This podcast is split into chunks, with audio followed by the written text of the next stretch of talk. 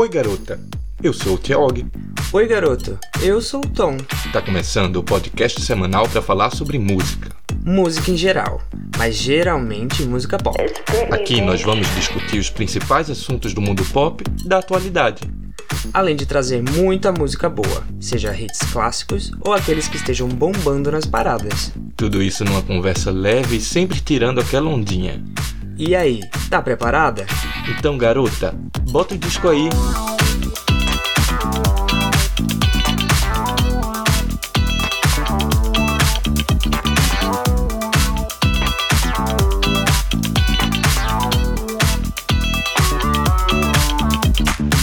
E aí, garota, e aí, garoto? Tá começando mais um episódio do Garota Bota o Disco aí! Felicidade, mais uma semana aqui. Eu sou o Tom. E eu sou Tia Og. Como é que você tá, Tom? Ah, eu tô de boa, cara. Boa, como estão os preparativos pro Natal? Ai, tô sem espírito natalino. Nenhum. Total. Ai, não sei, aqui em Dublin, espírito natalino só tá na decoração e no. Ah, eu tô achando as ruas bem clima natalino sim, Ai, bem não cheias, sei, o mas eu povo não tô... nem Ah, parece não, que tem pandemia. sim, isso sim, isso sim, mas. Enfim, eu não estou no clima natalino. Entendi. Difícil, né, depois desse ano. Difícil. Mas vamos fazer isso ser legal, né? Vamos nos divertir. Vamos, claro, e é por isso que a gente tá aqui gravando mais um episódio do Garota Bota o Disco aí. Isso aí, dessa vez a gente vai falar dela. A Taylor. Uma das grandes protagonistas de 2020 na música, né? Como se um álbum não fosse suficiente, ela lançou dois grandes álbuns Uhum. nesse período em que todo mundo quis fazer nada da vida. Ela não E ela em casa, o violãozinho dela ali, o pianinho dela ali. produzindo mais do que nunca. Sim. Enfim, e pra isso, nós chamamos o nosso amigo de longa data, Pablo Coutinho. Que é um especialista em Taylor Swift. E aí, Pablo? Bem-vindo ao Garota Bota Disco aí. Oi, gente, tudo bom? A gente tá meio nervoso aqui, aqui com essa primeira vez que a gente tá com um convidado aqui. É, tá todo mundo nervoso. Assim, Sim, né? minha primeira vez participando do podcast também. Ah, vai ser ótimo. Seja bem-vindo, sinta-se em casa, como se a gente não estivesse gravando na sua casa. ok. Bom, Pablo é um grande amigo nosso desde Recife, mas que mora conosco. Quer dizer, não mora conosco, mas mora também aqui em Dublin. Uhum. E tá sempre conosco, né? E ele é um, um fã de cantoras de voz fina. Então, um grande entusiasta. com isso? um grande entusiasta da Avril Lavigne e Taylor Swift. Ou seja, quanto Sim. mais aguda a voz, melhor para Pablo. E por isso nós achamos que era uma boa ideia trazer ele para conversar sobre o que essa menina Taylor aprontou nesse Uhum. ano. né? Mas antes só, vamos fazer, vamos fazer umas perguntinhas aqui pra gente conhecer mais quem é Pablo. Conhecer mais sobre... é, Ele. sobre a personalidade musical dele. Isso, exatamente. O que é que ele curte ouvir?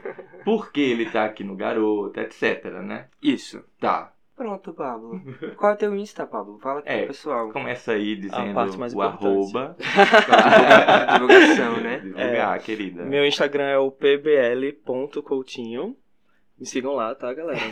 Sigam, as fotos são muito bonitas. De Ele é um você é? De- gato. de- ah, já falou, né? Ele é de Recife. É de Olinda, mais É, especificamente, é, Olinda, né? Sim, Olidense. Porque geralmente aqui na Irlanda a gente fala Recife, porque, né? Mais fácil. Aham. E, e o que, que você faz da vida, Pablo? Bom, atualmente eu tô migrando do curso de inglês, tô terminando aqui finalmente, e indo agora pra faculdade, começar o curso de TI aqui na Arrasou. Irlanda. Que massa, velho. É, Uhum. vamos lá. 2021 promete. Pronto, aí agora vamos para algumas perguntinhas chaves pra saber mais sobre o seu lado musical, sobre o que você gosta. Qual é a sua diva? Nossa, essa pergunta. Uma É um- fanbase vai ficar chateada aqui. Pelo menos uma. Nossa, Tem que é, fazer uma escolha. Uma diva. uma escolha. Ah, eu vivo muito de ciclos, então eu diria, diria Taylor Swift hoje em dia. Ah, tudo bem. Sim, Pronto, não é à sim. toa que te con- convidamos você pra esse episódio especial da exatamente, exatamente. É porque eu originalmente sou fã de Avril desde os meus 10 anos de idade, tô com 27 agora. Eu ainda sigo bastante, ia pro show dela esse ano, que foi cancelado por conta da pandemia e foi Cancelado não, adiado. adiado. Para exatamente. 2022. Isso aí, Mulher, Queremos meu dinheiro. Queremos meu dinheiro. Não pude pegar de volta. Ela já gastou, querida. Já... Ela já comprou a tinta do cabelo pra deixar mais Mega. amarelinho. Mas, ó, Pablo, é, a outra pergunta é: Que artista você escolheria, escolheria pra fazer um feat? A Miley Cyrus.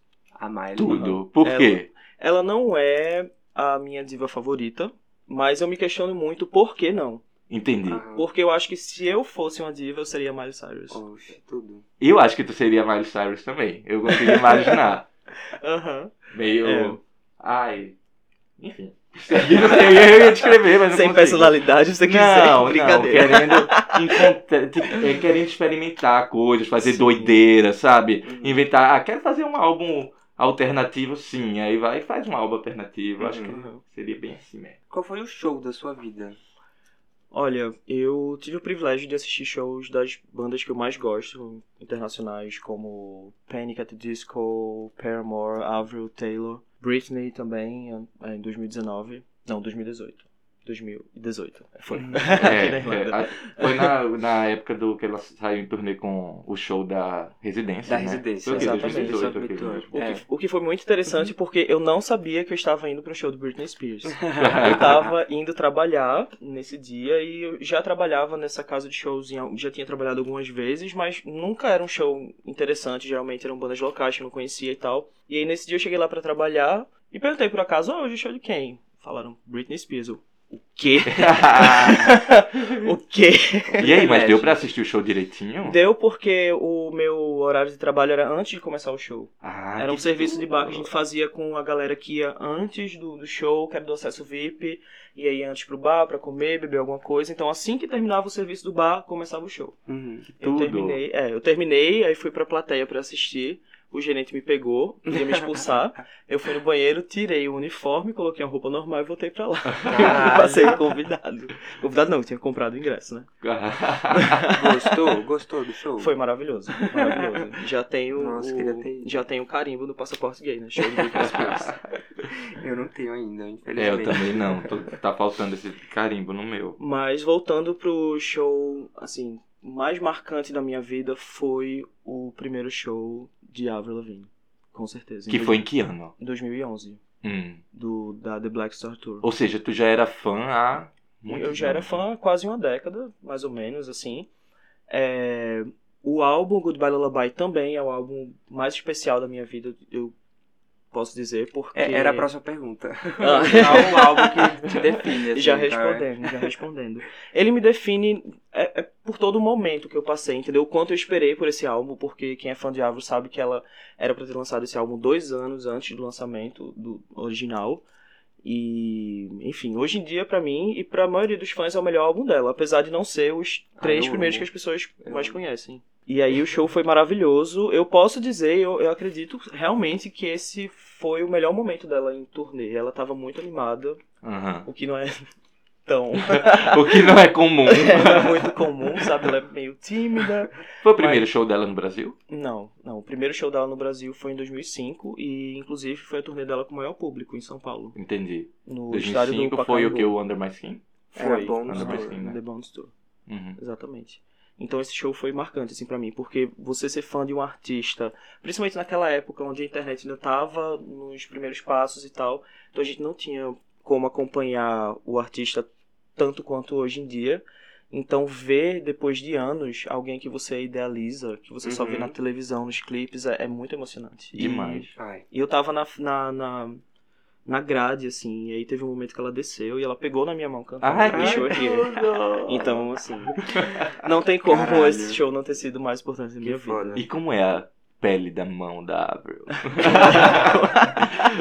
Tu pagaria o meet and greet pra tirar uma foto com ela? Não. Inclusive, eu fui no outro show em 2014, mas eu não paguei. Eu acho qualquer artista, mesmo um artista que, que realmente, tipo, como o Taylor, por exemplo, ela dá pra ver que ela tem uma atenção especial e singular com cada fã que vai pro meet and greet com ela, mas eu acho meio estranho você pagar pra conhecer alguém, sabe? Uhum. Não é natural. Também acho. E ainda ter que tirar foto a dois metros de distância da Isso pessoa, aí é um né? plus que piora mais ainda a situação, né?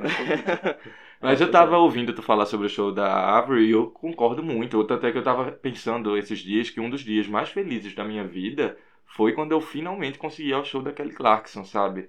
Eu teve uma música lá que nem era uma música que eu particularmente achava muito linda, mas era uma música mais emocionante quando eu vi amigos de longa data minha que eu só conhecia pela internet, que estavam ali comigo, todo mundo cantando junto e eu comecei a chorar porque Uhum. é isso, a Kelly era uma coisa meio longe de mim, ela fazia sucesso nos tá Estados sua Unidos. frente, E ela né? tava ali, ela existia. Eu consegui É. falar com ela, eu tirei uma foto com ela, sabe? Ai, foi. Nossa, eu, Eu, eu tô- não tenho esse momento da minha vida, não. Porque pra mim, eu acho que as duas artistas que eu mais ficaria fudido, assim, é a Madonna e a Britney, né? Que, e nenhuma das duas eu vi, né? E- E é difícil ver qualquer É uma das difícil, duas, né? né? Não é a Taylor que abre a, a porta do camarim facilmente. A Britney até Não, é, há né? 10 anos atrás eu seria muito mais possível. Porque a Madonna já fechou no Brasil. Não, mas ela recebia Duas pessoas vezes. no camarim?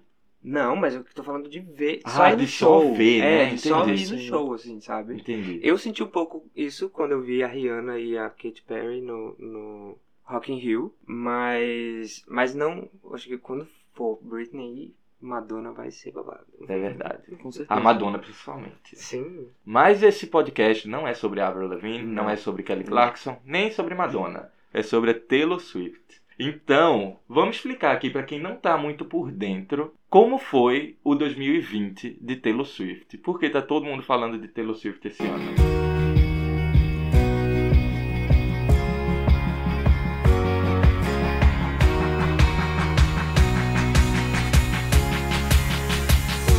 Garota, bota o disco aí.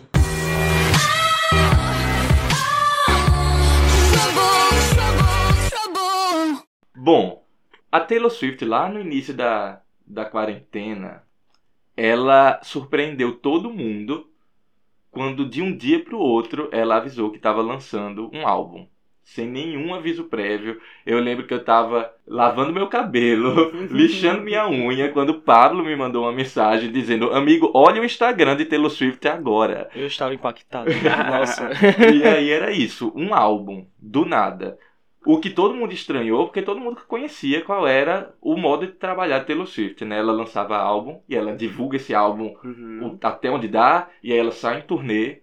E a gente tava no meio do processo de outro álbum, né, Pablo? É, ela, ela até falou isso numa entrevista recente sobre o último álbum, que ela, ela realmente parou de realmente seguir essa estratégia de viver realmente uma era. Ela agora ela falou que nesse processo tanto do folklore com o Evermore, que ela simplesmente foi compondo, compondo e tipo tá aí lançando. E saiu, né? E tipo, é isso, Sim. quando você vê, você tem uma obra. E quando você tem uma obra como o Folklore é, que é esse álbum da Taylor Swift, que ela lançou do nada, quando você tem um álbum desse, uma obra dessa, como é que você não solta? Como é que você espera pelo melhor momento durante uma pandemia que Uhum. ninguém sabe se vai ter o melhor momento, né? Exatamente. E vale lembrar, o último álbum antes do Folklore foi o, o Lover, né? Isso. Que já para os fãs, eu acho que Pablo pode Então, explicar um pouco melhor, já, já foi uma coisa meio flopada, digamos assim. Hum, ou... Na real, eu acho, eu acho engraçado porque o Lover é um álbum que hoje em dia eu consigo ver ele melhor do que antes. Porque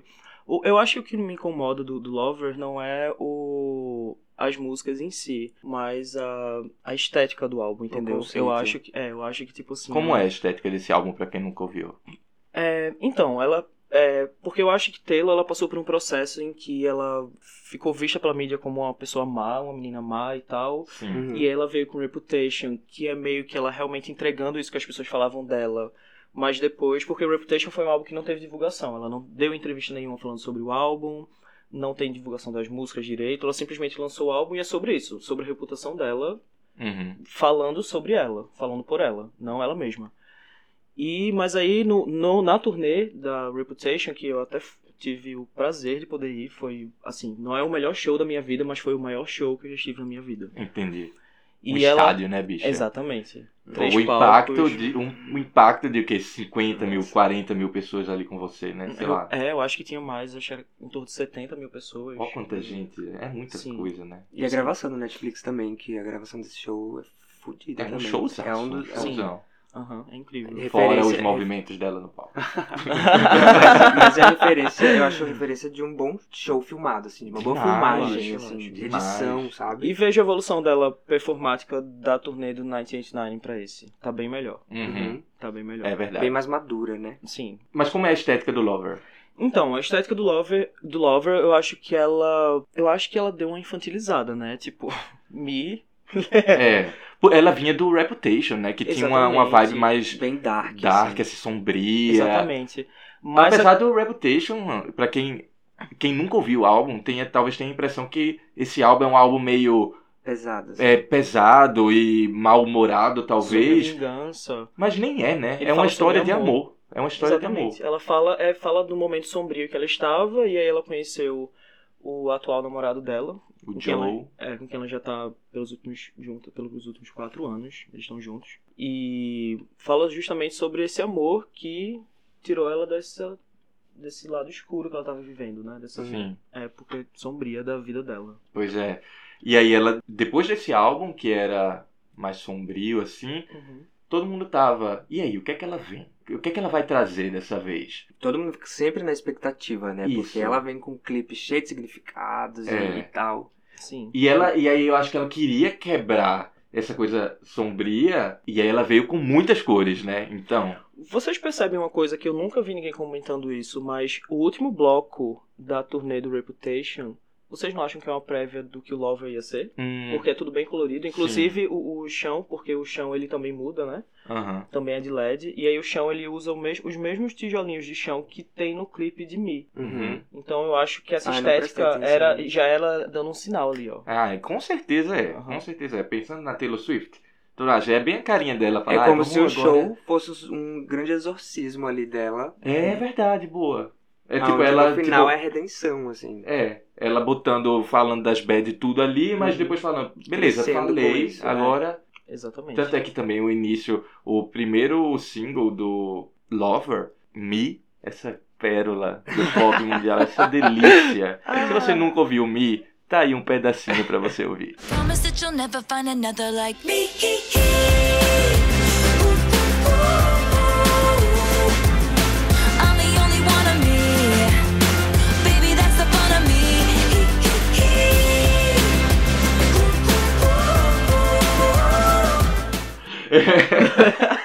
e aí, gostou?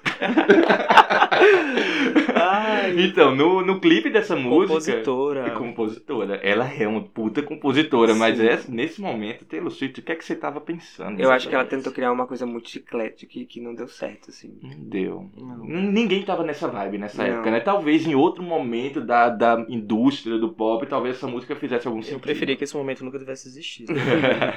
Esse foi o sentimento geral, né? Tipo, do- de geral. E esse álbum, como um todo, ah, é, um- é o que eu menos gosto da Taylor, eu acho. Eu também, mas. é, O Lover, no caso. o Lover. Mas eu percebo que entre os fãs de Taylor Swift, o que eles menos gostam é o Reputation. Ah, é? É. Porque eles dizem que ele é diferente sem ser, sem ser Taylor. No, no sentido que ela mesmo fala, que ela, tipo, que ela no, no- na época do Reputation ela criou um personagem, entendeu? O Entendi. personagem que a mídia criou sobre ela, que não é ela mesma. Então, os fãs acham que aquilo não é muito Taylor Swift. E aparentemente a própria Taylor Swift também não tanto. Eu perce- ela, ela ignorou o Reputation na performance dela de artista da década no, no American Music Awards. Não teve nenhum- nenhuma música, nem, nenhuma Deli- nem música. Delicate. Não, nenhuma. Hum, Nenhuma. é. Ô Pablo, e tu, tu gosta da fase country dela, antigamente? Tu, tu é fã desde essa época, assim? Na verdade, não. Na verdade, é in- interessante que eu realmente posso me considerar que virei fã de Taylor Swift no Reputation. Uhum. Entendi. Na época, country dela não era tão chegado assim, conhecia os singles e tal. Daí o Red veio aquela coisa country, ela já indo pro pop, já, já tinha, nesse caso esse CD eu já tinha escutado todo, gostei. 1989 adorei. Mas, por eu não ser fã de Taylor Swift, na época do 1989, que teve toda aquela confusão dela com Kanye West, com vários artistas, Katy Perry, com Katy Perry, exato. principalmente. Eu lembro que eu tinha um Aham. rancinho dela na época do, da... eu, tinha, da eu, tive com um, Kate. eu tive um ranço dela muito grande naquela época. E aí acabei deixando um pouco de lado.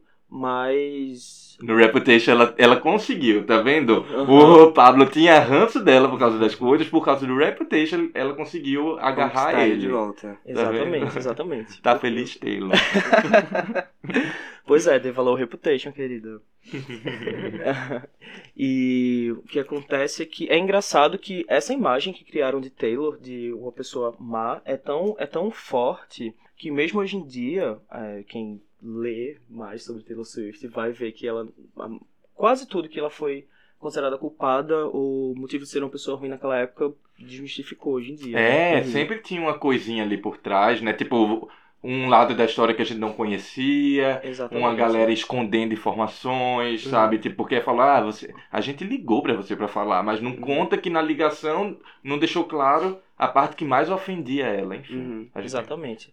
Mas é engraçado que eu, revisitando aqueles, aquele momento dela, as fotos, os vídeos, eu, eu, eu enxergo uma Taylor ruim, sabia? Tipo, a, a, a cara dela, não sei, tipo, é porque criaram tão forte esse personagem que quando eu volto, Uhum. eu vejo ela daquela forma, apesar de saber que ela não é. Eu acho que ela cometeu alguns erros naquela época, sim. Eu acho que, tipo, a questão dela, da briga dela com, com Katy Perry e toda a questão que ela fez com Bad Blood, que hoje em dia, tipo, é uma música que, nossa, tipo, gera uma competição feminina e tal. Tem um clipe maravilhoso, assim, produção incrível, mas a mensagem Não é legal, não né? é legal. É, Mas eu vejo que ela passou por uma, uma época em onde, tipo, ela era uma menina, tipo, tava passando da adolescência pra, jo- pra fase adulta e tinha suas inseguranças, entendeu? Uhum. E normal, como todo ser humano. E hoje em dia ela fala muito sobre isso. Ela Uhum. tem uma entrevista pra, que ela deu ao fazer 30 anos, que ela fala sobre 30 coisas em que ela, que ela aprendeu a completar 30 anos. Uhum. E ela fala uma dessas coisas que ela lembra que antigamente ela precisava se esconder atrás de um escudo que era o squad dela, feminino. Uhum. Entendeu? Ela precisava, ela sentia, precisava disso pra se sentir segura. O grupinho de amigas dela que, pra quem não acompanhou, na época a Taylor Swift, é, na época o que, 2014, por aí, 2015, 2015, 2014 a 2016, eu diria essa época. ela era cercada de um grupinho de amigas, assim, que eram todas, quase todas, né? Modeletes, cantoras. Beleza. Tinha toda uma questão de, tipo, união das mulheres, amigas, etc. Mas era um tipo muito específico de mulher. Então as pessoas começaram a questionar a, a Taylor um pouco, né? Sim, tipo, sim. Ué, só tem amiga branca, Padrão. alta, modelo, etc. E, Uhum. enfim. Marrenta. Mas isso fazia parte da bolha dela, em que hoje em dia eu vejo que ela realmente saiu dessa bolha. E ela ainda usa, sim, o, o, o poder que ela tem de realmente ser uma mulher branca e tal, padrão. Mas ela pelo menos usa essa voz pra mostrar pra essas pessoas, pra esse público, porque você vê que geralmente ela realmente canta pra esse público também. Mas ela tá mostrando pra esse público que existem outras bolhas, que existem minorias pra gente é, olhar também, pra gente prestar atenção, conhecer. E ela tá cada vez mais é, dando opinião mesmo, né? Do que ela fazia Demais. antigamente. Sim. Antes ela era bem lançando isentona, documentários, Sim. né? É, falando até um pouco mais sobre a vida pessoal, deixando mais claro questões e dúvidas que os fãs tinham, né? Uhum. Eu acho isso muito legal. Também. É, e o documentário que ela lançou no- na Netflix, o Miss Americana, ela fala muito sobre esse processo dela de encontrar o próprio o próprio lugar para dar a opinião, sabe? Sim. De perceber a importância que a voz dela teria politicamente, Uhum. etc. É bem interessante falar do documentário porque quando tu falou sobre o que Taylor Swift fez esse ano, tu já começou do folclore, mas tipo, assim, mesmo que você não goste de Taylor Swift, você tem que entender que ser fã de Taylor Swift é muito bom, porque só esse ano ela lançou um documentário, é, dois álbuns e dois shows no Disney Plus. É verdade. Né? Então, assim, não precisa Dois mais shows que- no, no Disney Sim, Plus. o, teve, teve o do Lover na, na Disney Plus, que é um pocket show. Ah, sim. que é na real não é um verdade. pocket show, é um show completo, mas ela só É pôde aquele colocar. no teatro, num teatro, né? Não, é, tipo lá na numa casa de show Paris, menor. É, em Paris. Mas o show a era bem do, maior. do, do Lover era em casa menor também ou não? Era em estádio? A turnê ia acontecer ainda. Ah, não tinha rolado. Não Mas já tinha rolado algumas apresentações, não? Alguns shows, pocket shows, só pra Ok. divulgação do álbum. E Ah, aí teve esse show em Paris, que inclusive ele é um show completo, mas se você for conferir o que foi. o que trouxe, foi trazido na, na Disney Plus, foi que o show foi bem reduzido porque ela não pôde usar as músicas dos outros álbuns, só do Lover, que era o único álbum até então que ela tinha por The Sobre. O motivo dela não ter conseguido, você vai descobrir já já no Garoto, a gente vai chegar lá. Mas beleza, vamos voltar aqui pro, pro folclore. Como é que você, como fã, define a chegada do folclore na discografia da Taylor, sabendo que a última coisa que ela tinha lançado de álbum era o Lover? Tipo, o que é que o folclore se- ser como é significou pra você? Então, eu vou dar uma opinião bem polêmica, mas eu tenho certeza que daqui a, não sei, três anos, todo mundo Aham. já vai estar com, com- já vai estar concordando comigo. Ok. O Folklore é o melhor álbum de Taylor Swift da carreira. Uhum. Eu também acho. Eu concordo com você hoje e acho que vão concordar com a gente no futuro também. Sim, sim. Eu acho o melhor álbum da carreira dela. E foi um alívio, né, amigo? Com certeza. Tu lembra a gente Lembro. conversando sobre isso, né? Sim. O que é que ia vir depois do Lover? Porque a gente não ia gosta ser só do ladeira Lover. abaixo. É. A gente não gosta do Lover e eu lembro da gente conversando, tipo, e aí, o que é que vem depois, gente? Mas Por eu favor, acho, eu acho melhor. hoje em dia que o Lover faz sentido na discografia dela, porque você já vê o Lover, o Lover, uma desacelerada dela nessa questão de fazer uma coisa muito pop, com muita dança e tal, que tipo assim, eu acho que ela entregou um showzão da porra com Reputation Tour, é uma das turnês mais memoráveis do pop, mas assim, a gente vê que ela se esforça pra fazer aquilo, sabe? Tipo, certas poses e a Uhum. dança, tipo, ela, ela, ela se esforça. Ai, se que esforça. pena que isso aqui é um Ela se pod... esforça. Isso aqui, que pena que isso aqui é um podcast, porque eu queria muito ilustrar esse momento com flashes da Taylor dançando. Você pode ver no Netflix, gente. É só botar Reputation Tour que você vai ver o jeito que ela se mexe no palco. Netflix patrocina a gente. E com Love ela já tava, Lover ela já tava dando essa desacelerada. É, você vê que as performances de divulgação do Lover, a maioria são acústicas, Uhum. no violão, no piano, entendeu? Então ela já tava querendo fazer essa pegada mais calma, eu acho, sabe? Aham. Mas eu tenho certeza que ela finalmente se achou agora no folclore. Eu também tenho essa impressão. Na verdade, eu acho que ela se achou com o Evermore. Eu vou chegar lá. Então, eu não gostava do Lover também desde o começo. Eu não, eu não eu acho que eu escutei esse álbum umas duas vezes. Só achei bem descartável pro nível que a Taylor é. Não, mas tem umas músicas que eu adoro, tipo Ah, eu também. Death, Death by by a Thousand Cuts. É horrível. Sim. I get drunk, but it's not enough. Cause you're not my baby. I look through the windows of this love, even though we boarded them up. Chandelier still flickering here, cause I can't pretend it's okay when it's not.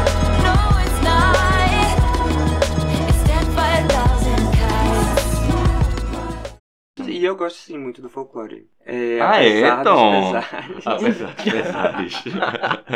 Explica esse apesar dos pesares aí. Ah, então, é porque você estava escutando o folclore o tempo todo, comentando o álbum o tempo todo, eu falava, eu não aguentava mais, eu não aguentava mais. Aí eu peguei um pequeno rancinho, assim. Porém, eu reconheço, sim, que é um CD de uma qualidade gigantesca, sabe? Aham.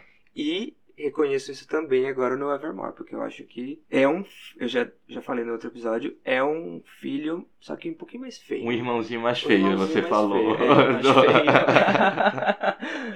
então, e aí eu queria perguntar aqui pra vocês dois. O que é que vocês acham que o Folklore e o Evermore, que veio depois... Caralho, a gente não acabou de explicar. A gente não acabou de explicar o que é que aconteceu esse ano, né? A gente foi se perdendo aqui na conversa. Voltando, pra quem Muito não tá sabendo falar nada. Taylor Swift.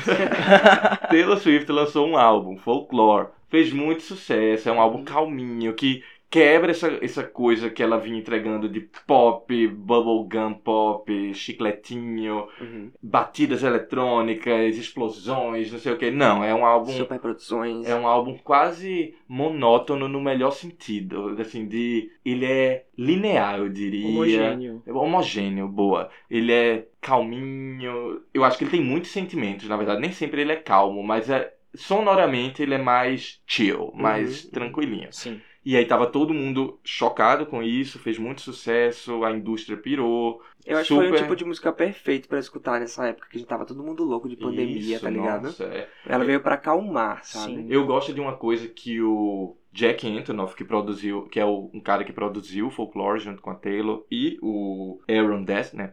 Ele fala que o que, o que é interessante na produção do Folklore é que, posteriormente, as pessoas vão analisar como os artistas reagiram à pandemia. Uhum. Porque não é um álbum sobre a pandemia.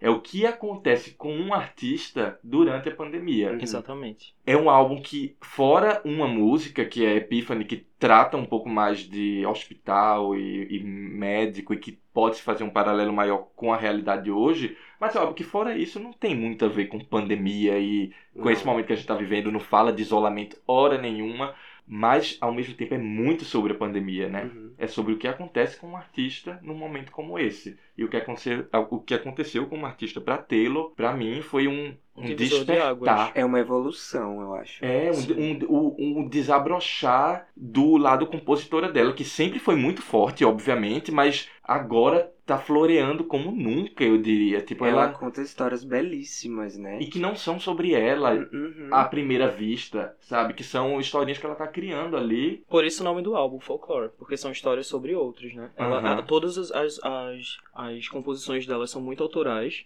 Até as mais pop, mais chiclete, que não tem uma composição assim tão bem trabalhada, mas a gente vê que ela tá falando sobre ela, sobre a vida dela. Uhum. E aí ela, no folclore, ela cria histórias sobre outras pessoas. Ela tem essa questão do triângulo amoroso, pra quem não sabe, que ela canta a perspectiva dessas três pessoas em diferentes músicas. Uhum. Que ela nunca deixou. É assim, depois ela acabou deixando mais claro.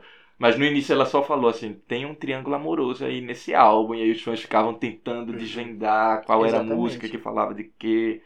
Ah, eu amo quando ela faz essas brincadeirinhas. Eu O nome da, da- da- do terceiro personagem só foi é, revelado no, no documentário, né? Que Qual é, é? Augustin. Ah, é? Eu não Ah, lembro é. desse trecho, é? Ela fala que Sim, é Augustin? Sim, acho que é.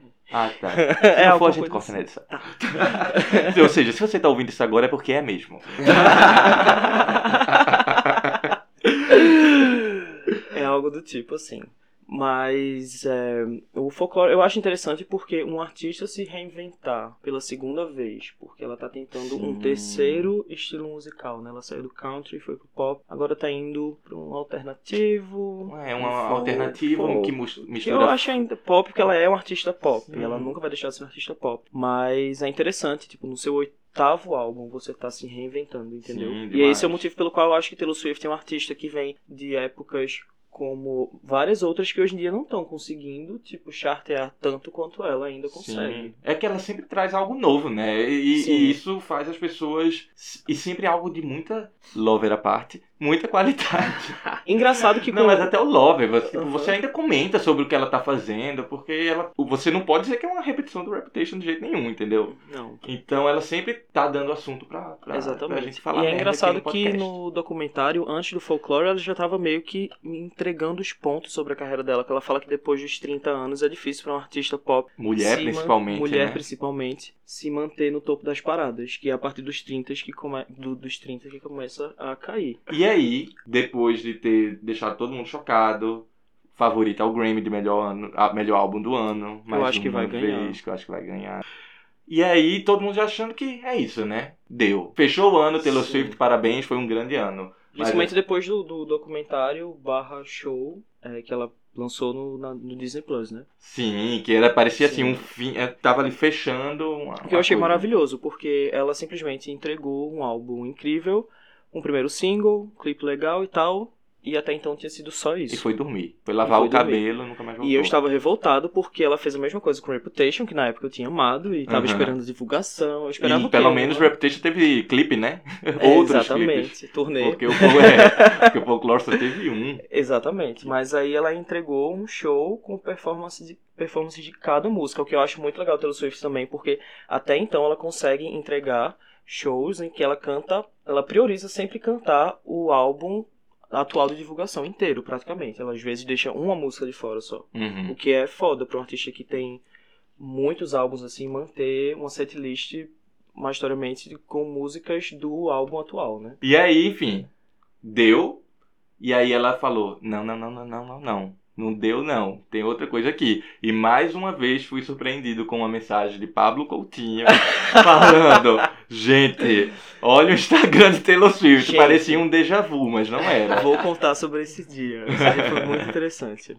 É, eu tava aqui em casa, tinha acabado de me mudar, me mudei faz duas semanas, e eu tava montando os móveis da, da minha casa. É, meu namorado tava aqui também me ajudando e tal. E aí ele tava montando comigo, de repente eu vi a notificação no celular, Taylor Swift postou alguma coisa no Instagram. E achei, ah, deve ter- ser alguma coisa relevante ou coisa do tipo, porque ela nunca posta no Instagram, ela não é muito mais de ficar divulgando a vida pessoal dela. E aí ela foi fazendo a mesma coisa que ela fez com o Folklore, que é postar várias fotos, tipo, nove fotos no feed fazendo uma só. Que foi assim que ela divulgou a capa do Folklore. Uhum. E aí eu vi ela fazendo isso. Eu vi a primeira foto que era só uma partezinha de, de nove fotos que ela ainda ia postar, né? De mais oito fotos que ela ia postar. E aí eu vi que ela fez isso, ela não postou legenda nenhuma, eu fiz. Eu tava falando pra Léo. Léo, vai acontecer alguma coisa. Ela vai lançar alguma coisa. Eu parei, soltei tudo que eu tava fazendo. e aí ela postou e ela. E aí eu, tipo assim, eu nem terminei de ler tudo, eu só li assim. E alguma coisa falando, meu nono álbum, eu não acredito. Eu simplesmente joguei o celular e, tipo, deitei no chão e você tem uma convulsão. Fez isso acontecer, entendeu? Eu fiz, eu não acredito que isso tá acontecendo. E é isso aí, ela lançou um outro álbum, um segundo álbum do ano, o que ela chamou de O Irmão, um Mais álbum irmã. o que ela chamou de É a um álbum continuação do irmã folclore. do folclore. O que não é para as pessoas não entenderem que é são descartadas do folclore. Não ela é. concluiu o folclore, ela se sentiu ainda inspirada com o Aaron para continuar escrevendo. E aí eles fizeram o Evermore após o folclore. E eles fala- falaram que também nenhuma música foi descartada. Todas as músicas que estão lá foram músicas que eles cri- criaram e são essas mesmo. Entendi. Inclusive as, as duas extras que ninguém ainda escutou. Ai, é verdade. Temos um hacker aqui no grupo que talvez. Ah, aquele memezinho. botar um Sabe aquele, sabe aquele meme do. que você que tem no Twitter? Que A- a você toquinha, tá assim. estudando enquanto aqui do ladrão assim. Ninguém escutou essas músicas, Não. não. Não, A não, não. Tô esperando. E aí, enfim, é, e é realmente isso, né, gente? É um álbum irmã, mas eu fiquei surpreso, porque eu lembro que quando eu vi isso, eu fiquei. "Ih", Fiquei com medinho quando eu vi. Assim, eu fiquei muito animado, mas eu fiquei com um breve medinho, porque eu amo o folclore. Eu amo. É um, pra mim, é. Cada vez mais eu chego à conclusão que é o meu álbum favorito do ano. Eita, spoiler. Do, spoiler do episódio que vem. Enfim, um Eita, agora mais aqui. spoiler ainda. Ah, Thiago. Vou calar a boca aqui, quem entender, entendeu. Mas enfim, é um, um, dos álbuns favoritos, um dos meus álbuns favoritos do ano. Vou dizer isso. da sua vida. Da Pronto. vida, É. um dos álbuns favoritos da minha vida. Perfeito, incrível. E aí quando ela falou isso, eu fiquei, ai, que medinho de estragar, sabe? Sim. Tu teve essa impressão também? Vocês tiveram essa impressão também? Com certeza, com certeza.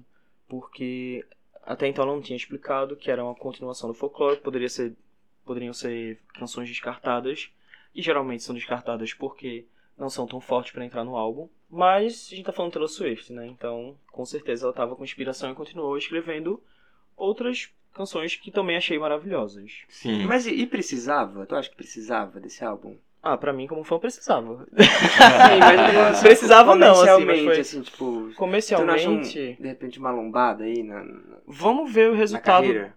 Não sei, vamos ver. Vamos ver como é que isso vai. É porque é muito recente pra gente ver como é que isso vai se destrinchar na carreira dela. É, até de qualquer artista, né? Porque os artistas não fazem isso, de lançar vários É. álbuns A Ariana outro, Grande assim. fez mais ou menos isso, né? Mas eu acho mais obrigação de, de, de gravadora, eu É, acho. aproveitar o momento. Taylor Swift foi algo mais, eu não sei, eu acho, eu Mais acho movido pela arte, talvez. exatamente. Não, mas então, mas aí já entra o papo que ela falou no documentário, que eu concordo de ela aproveitar esse restinho de dos 30 anos dela, da, onde ela ainda é relevante, pra proporcionar mais trabalho de qualidade, entendeu? Enquanto ela é relevante, Hum, sabe? eu vejo mais como o contrário. Eu vejo mais assim, velho. Porque é uma faca de dois gumes mesmo, como tá falando. Porque o. Principalmente agora que o folklore tá aí na corrida pelo Grammy, tá rolando campanha, etc. Faria mais sentido deixar todos os destaques no folklore e, e pronto, e, criar continuar um outro trabalhando álbum que dê- isso. Que em base Ou pelo menos lançar. É, Eu ou pe- pelo menos lançar o Evermore depois do Grammy, ou, ou alguma coisa Eu assim. pensei que o próximo passo dela seria que ela até já tinha soltado uns spoilers sobre estar fazendo algo, depois ela falou sobre estar gravando um clipe antes de lançar Willow. Aham. E a gente pensava que ela ia começar a trabalhar em cima de Exile, porque ele tá concorrendo ao Grammy. Aham. Só que ele não é um single, entendeu? Eu pensei que ela ia dar uma trabalhada nele pra ver se fazia virava realmente um hit, pra que ele tivesse mais forças pra talvez ganhar o Grammy. O que eu acho, não sei se vai ganhar com essa música. Eu acho que Rain on Me merece mais. Ah, entendi. Ah, eu Eu acho que acho. tem muita chance, viu? I never learned to read your Never mind. learned to read my I couldn't turn things Never around. turn things Cause you around. never gave a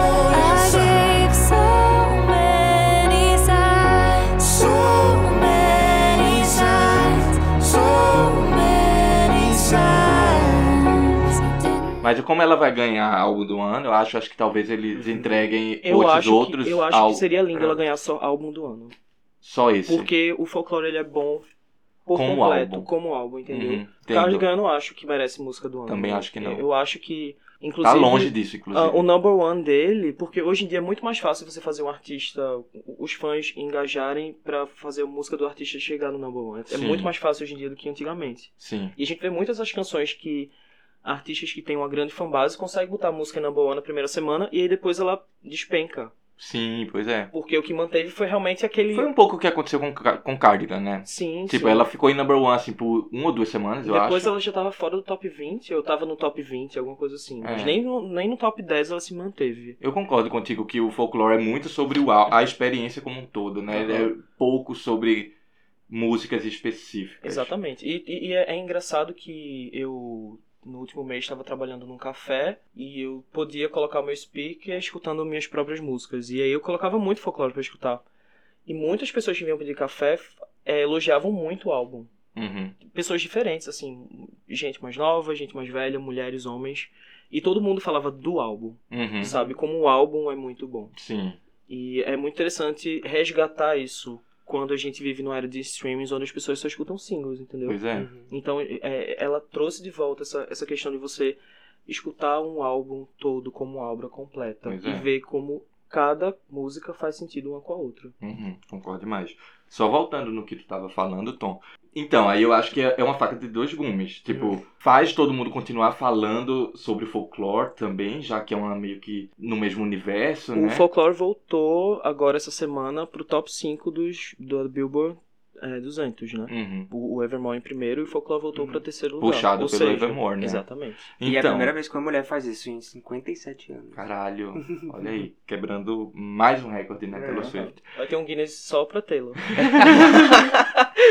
E aí, Tom, eu acho que ela, ela deu esse passo justamente porque eu acho que ela tá entrando nessa fase que ela tá falando de que, tipo, ela tem menos obrigações, ela não tem, o folclore não tem que ser um algo que vai ficar em primeiro, por- ficou, né, por muito tempo. Sim. Mas assim, não teria que ser. Eu acho que ela nem tava, talvez, esperando por isso. O Evermore, eu acho que também a pegada não é pra fazer um super sucesso, ser um, um puta álbum. Eu acho que realmente foi assim. Apesar de eu o achá-lo mais lado pop. compositor, eu também O acho. Evermore, Também Sim. acho mais pop. ele é bem, ele é bem mais country, ele é puxado pro Aham. country, ele flerta ali entre country e Sim. pop. Inclusive eu pensei que vocês não acham que seria interessante se ela tivesse conseguido chamar a Miley pra um featuring em uma das músicas country Ah, ia ser dela? incrível. Ia ser legal. Oh, nossa, Ia ser legal, mas ser eu acho que ela quis mesmo deixar uma galera mais alternativa, assim, Sim, porque eu acho que ela sim. tá querendo. Ela é muito esperta, né? E a gente Sim. sabe que com quem a gente é visto acaba influenciando a imagem que as pessoas têm da gente. Então, quando ela se relaciona com pessoas que, de, de bandas como Bon Iver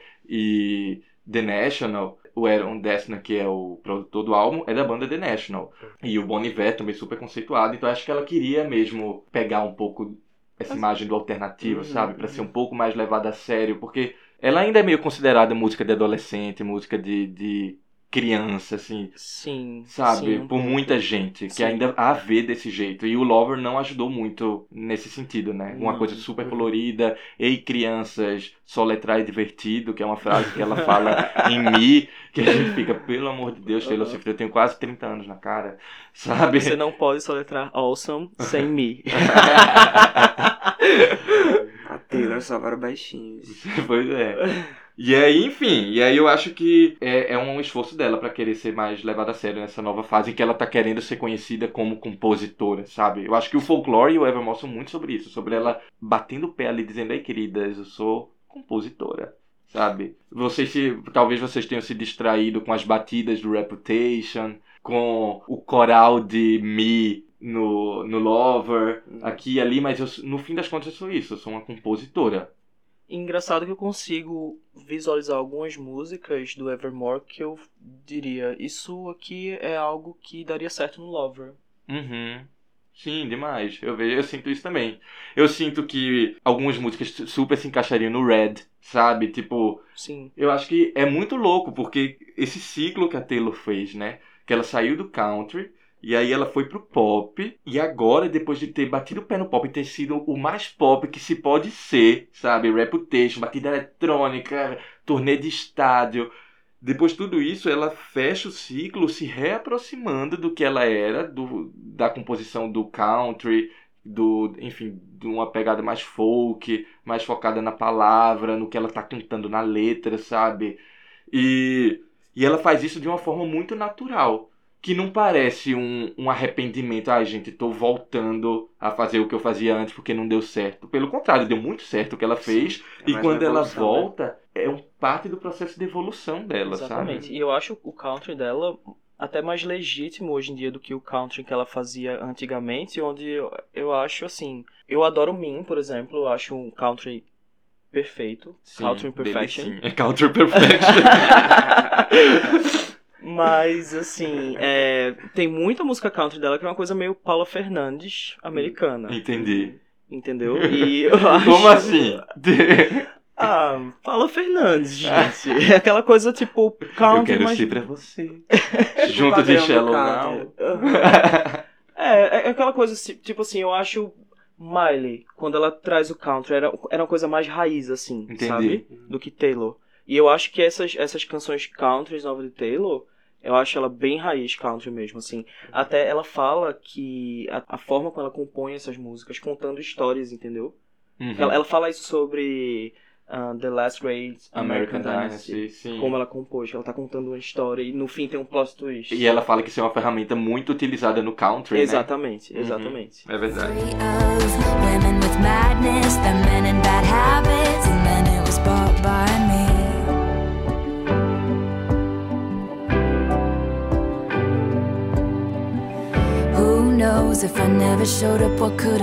É, e aí, Tom, tu tava dizendo, a gente citou aqui, tu falou também no episódio passado, Hum. que tu achava o, o Evermore uma irmãzinha mais feia, Feia, do é. folclore. Tu, você sustenta sua opinião ainda? Não, então, ah, eu dei uma escutada melhor durante a semana, Aham. mais algumas vezes, e esse álbum me deu uma conquistada maior, tá ligado? Eu acho o folclore ainda muito, muito superior, mas tem músicas muito boas no Evermore. Sim. Tipo, This is the Damn Season, pra mim é a melhor música do álbum. Now I'm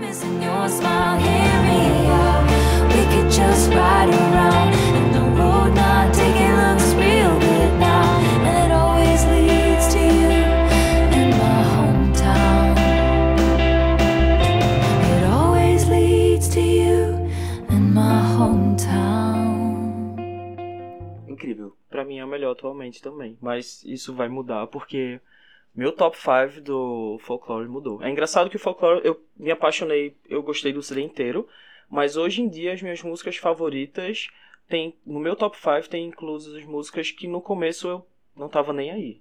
Esse é o motivo, inclusive, pra eu e Tom termos decidido adiar um pouco a gente falando do Evermore. Pra, Porque pra poder digerir melhor. digerir né, melhor. E, eu, e, e era justamente isso que eu sentia também, porque o folclore, eu lembro que eu fiquei muito apaixonado pelas primeiras músicas dele ali no início, e depois eu fui entendendo as. Eu, eu não gostava de Mad Woman, por exemplo, eu não gostava de. Eu gostava menos.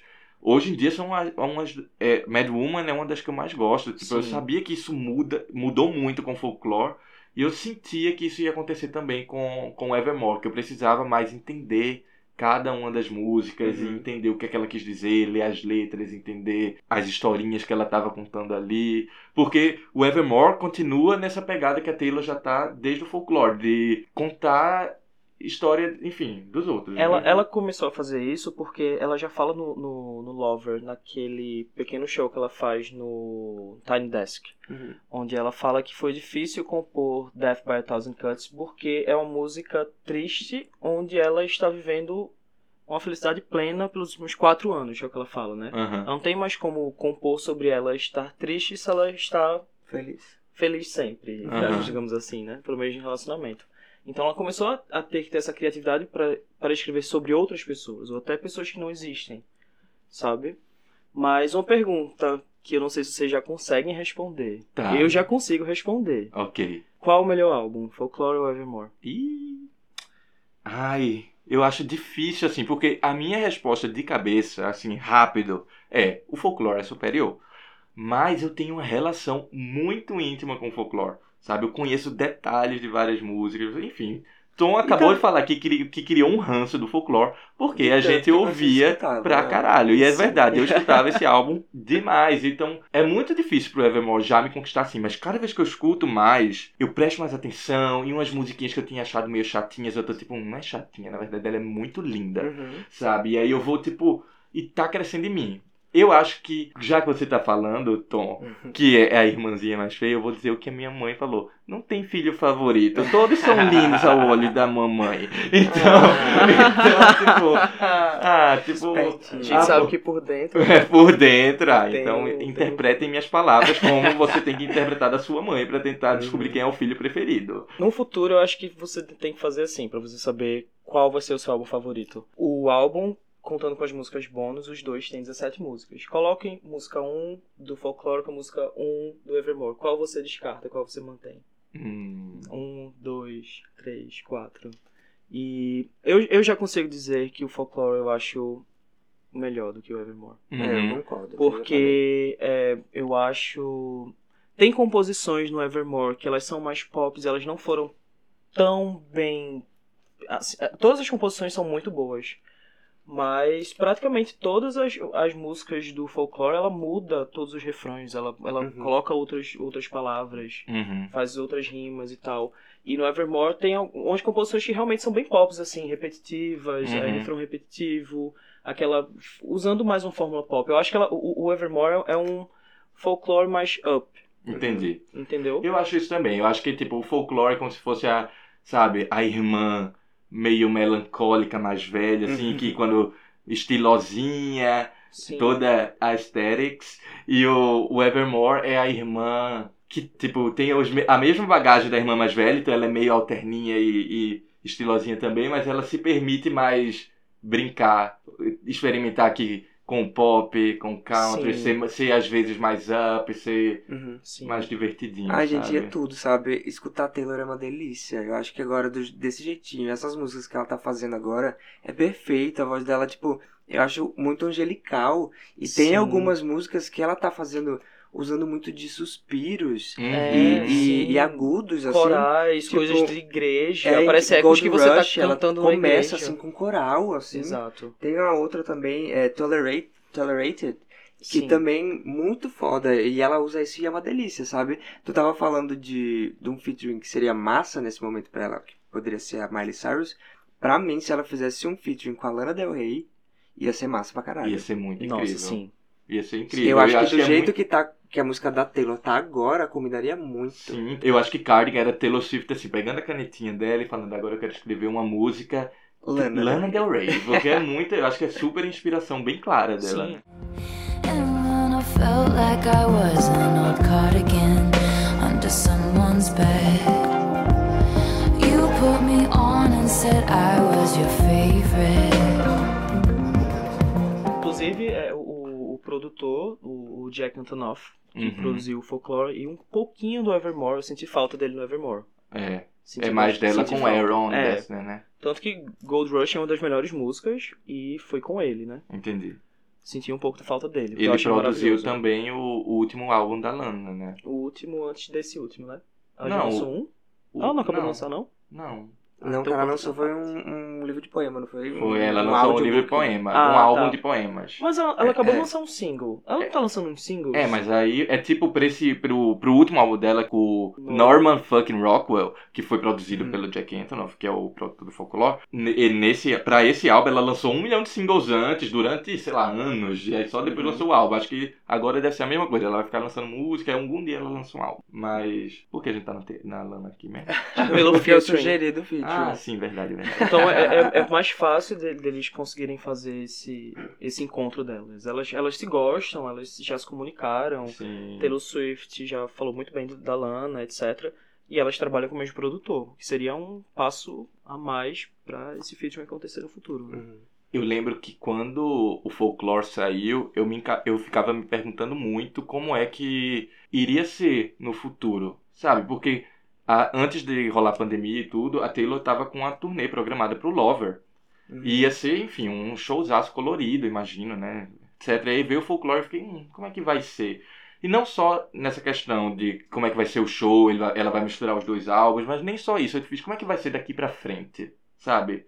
Será que o folclore foi só um momento ali pra ela e depois ela vai voltar pra uma coisa mais popzona mesmo? Ou será que ela vai seguir assim? E eu acho que com Evermore eu consegui vislumbrar mais um pouco de como essa pegada nova dela do folclore pode se juntar ao pop.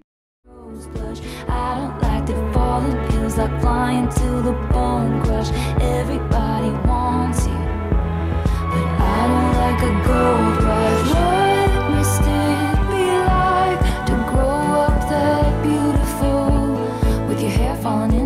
Place like dominoes? I see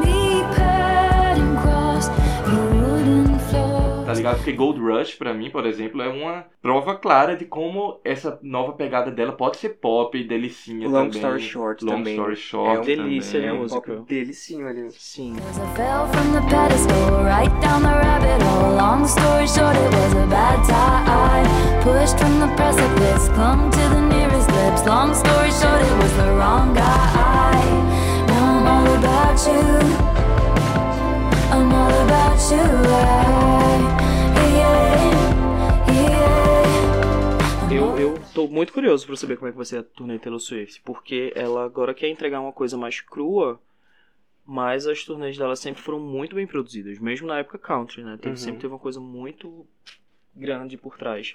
E eu acho que dá pra ela fazer nessa pegada, porque assim, eu amei o, o, o show intimista que ela fez pro Disney Plus, mas eu queria um dia ter a oportunidade de ouvir as músicas do folclore com todo aquele arranjo ao vivo, entendeu? Eu queria que ela lançasse na turnê uma orquestra enorme por trás Ah, dela, ser entendeu? massa isso. De violinistas e Caralho, saxofone é e a porra toda, entendeu? Fazer uma coisa grande nessa, dessa forma. E eu acho que ela olha tanto pro futuro, assim, que eu acho que talvez quando tudo isso passar da pandemia, ela finalmente conseguir fazer um show, talvez ela pense, ai velho, que o meu momento agora é o é essa pegada folclore Evermore, não Lover. Então talvez o Lover tenha uma parte Sim. específica do show que ela vá trazer assim para os fãs que querem ouvir, mas acho que talvez ela foque mais no presente, sabe, No- na pegada que ela tá hoje, no tipo de música que ela tá escrevendo hoje. Eu espero. etc. Por mim, ela pode esquecer o Lover. Eu queria fazer, antes da gente seguir pro próximo bloco, eu queria fazer só algumas perguntinhas pra vocês aqui. Ok. Primeiro, só pra terminar o Evermore, quais as músicas que mais se destacam pra cada um de vocês? Vai, Tom,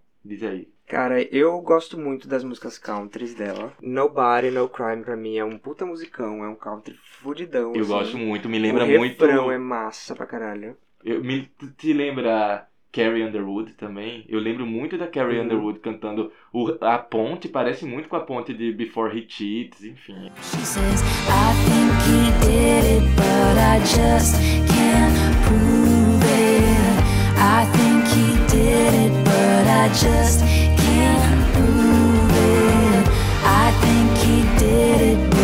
just can't prove it. No, nobody, no crime, but I ain't letting up until the day I die. Só achei que elas esqueceram o filtro no churrasco. Ah, é, né? A Rainha, que é quem canta com a. quem tá nessa música com a Taylor. Aham. É muito difícil você perceber a participação delas, né? Sim, Mas, assim, eu pensei que elas estavam. Eu, eu pensei que ela tinha colocado elas no featuring porque elas tinham produzido ou com, composto a a música, música, junto com, a, né? com Taylor, mas essa inclusive é a única compo- composição solo da Taylor no Evermore. Hum. E daí só é um Eu consigo imaginar ela, coralzinho. sabia? Porque essa história, pra, quem não, pra essa música, pra quem não sabe, conta uma historinha de uma mulher que tem uma amiga e essa amiga tá sendo traída pelo boy. E aí o, depois a amiga dela some. E aí ela fica, esse boy matou minha amiga. E aí ela, a, a pessoa que tá cantando, decide se vingar desse boy. Enfim, é uma historinha bem legal, vá lá Sim. ouvir.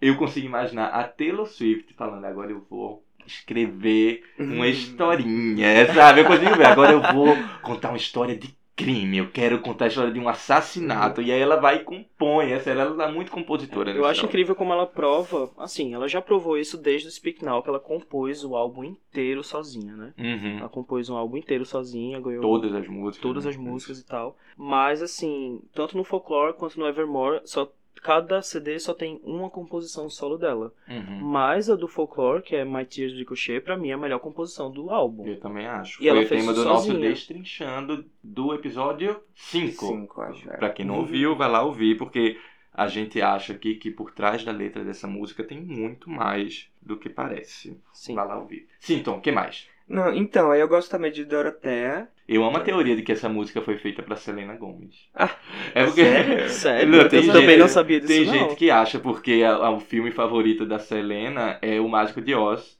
e Do- tem a Dorothy, né? Uhum. E aí o povo acha que isso é uma referência porque a letra de Dorothea, dessa música, é nada mais, nada menos que ciúminho daquele seu amigo, sabe, que vê assim, ah, você tem novos amigos, você ainda lembra de, você ainda lembra de mim, etc. E aí, enfim, aí o povo acha que é ela falando com a, com a Selena, de, Calma, Selena. não, eu tô com saudade de você, agora Ah, só tá. te vejo Não, pelo vou- não vamos celular." fazer um filtro ainda, mas vou escrever sobre você. Quem mais, Tom? E é, Ivy também. Ivy, Ivy. Ivy. Ivy. É linda. Também acho massa, muito, muito, muito gostosinha. E acho que pra mim, acho que eu até já falei hoje, a que eu mais gosto é This the Damn Season. Que eu acho muito gostosinha. Tem uma guitarrinha. A guitarra é Muito deliciosa. boa. Deliciosa. Ela, ela guia a música muito bem. Você vai escutando. É, é muito gostoso. E eu amo a letra, que é tipo, é, Sim. é tipo como se fosse um reencontro de duas pessoas que se amaram no passado, né? Eu Sim. interpreto assim. Termina o refrão e a ponte ela vai seguindo na, na mesma, no mesmo ritmo do refrão. Parece que ela tá continuando o refrão e já parte, sabe? Tipo, ela não para. Parece que ela, quando tá escrevendo, não para, assim, sabe? é. Que nem voltando pro Frenética. folclore em algo que, ela, que o Jack tá falando como foi o processo criativo da música, que eles já tinham acabado a música. Ela, não, mas tem essa parte aqui. É, o que eu acho foda do folclore é isso, porque a construção das músicas ela não segue aquele padrão de tipo, primeira parte, refrão, segunda parte, bridge e. ref- refrão, bridge e refrão de novo. É, às vezes a bridge fica no fim, a música termina, a Uhum. música tem, ao invés de ser bridge e, e refrão novamente, é pra mim a primeira parte, segunda e terceira parte. Uhum. É, Ela faz o que a música pede, eu acho, né? Na, agora, ela faz o que precisa ali. Não, Ela- é a- a- não tem fórmula. Muitas músicas ela deixa o fim só o instrumental tocando pra gente apreciar também todos os instrumentos que estão Uhum. sendo tocados. E ela, e ela brinca demais pra mostrar que ela é foda pra caralho. Sim. Que ela arrasa escrevendo. E pra tu, Pablo? Pra Quais são os mim- teus destaques? É, Dissident Season é a minha música favorita atualmente. Uhum. É, Nobody No Crime, pra mim, eu acho que é a música que realmente chama mais atenção. Inclusive, Uhum. ela, eu acho que ela que é uma das que tá recebendo mais streaming. Uhum. É, mas também porque eu acho. É, pronto, ela é uma música que eu acho que ela segue sim uma. uma como é o nome que fala? Pop? Uma Fórmula. estrutura. Uma Uma estrutura. estrutura? Uma estrutura pop. O, o- o refrão é chiclete, repetitivo e tal. É uma música maravilhosa. Mas ela segue realmente isso. Que eu, que eu vejo que algumas músicas do Evermore ela, ela volta a usar a fórmula pop Uhum. na, na música. E o, o, folclore é mais livre disso, sabe? Uhum. É, ela também é muito boa. Eu acho Willow uma delícia. Eu, inclusive, ela me cativou mais que Cardigan. Tô gostando muito mais hoje em dia. Semana passada, no episódio da semana passada, a gente tava tipo, é legal, porque a gente, eu tava ouvindo outras músicas do, do Evermore. Eu não tava dando tanta atenção pra Willow, mas tá me conquistando. Porque é a primeira do Não. álbum, então você sempre. E, e ela quer te conquistar, cara, porque ela simplesmente lançou quatro versões É. dessa música. Ah, não também. gostou dessa daqui, não? Então Tem que tal ela mais animadinha? é. essa essa aí é a. Taylor Swift gananciosa pelo number one, a gente sabe. Sim, Lançando várias versões. Eu jurava que ela ia lançar, sei lá, versão trás pra frente com featuring com a Xuxa. com o pacto. Ah, gente, porque ela lançou a versão da bruxa ali, viu? É, exatamente.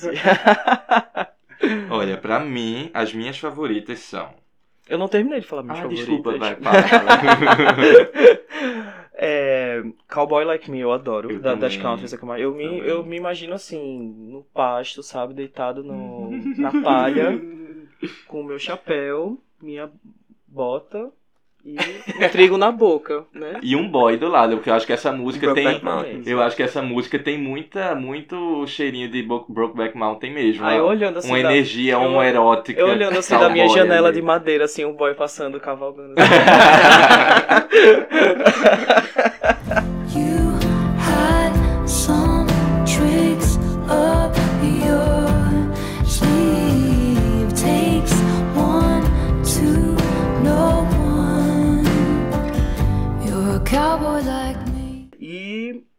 Acho Marjorie muito linda. Linda. E a história Muito dessa linda, é, também é sobre a avó dela, né? Sim, sobre a avó dela. Que morreu quando ela tinha o quê? 13 anos, se eu não me engano. É.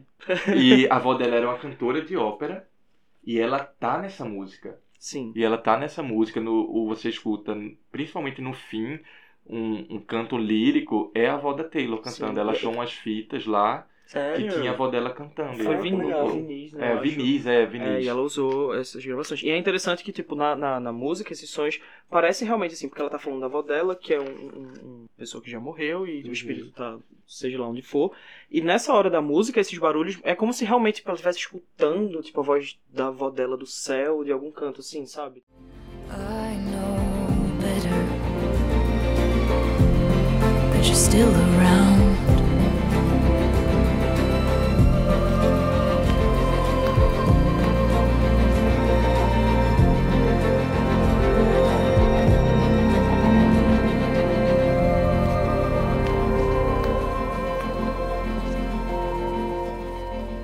Acho legal essa pegada que ela faz, que na real ela começou a fazer essa pegada já desde o Lover, de usar uns elementos meio angelicais e tanto que o Lover tem nuvens e tal, angelical, coisa de igreja, sabe? Um, Uhum. um- às vezes tem um eco de como se ela estivesse cantando dentro de, dentro de uma igreja. Epiphany é uma música que é uma música com órgão ali, né? Sim. Uma coisa bem igreja Tears também. Ricochet também. Sim, pois é. Bom, pra mim, agora a senhora acabou? Acabei. Ah, tá. Então, com licença aqui, viu? As minhas favoritas são Tis the Damned Season, também pra mim é o meu xodozinho do álbum agora. Todo, eu fico... Ai, é lindo. É mágica É linda, é mágica, é...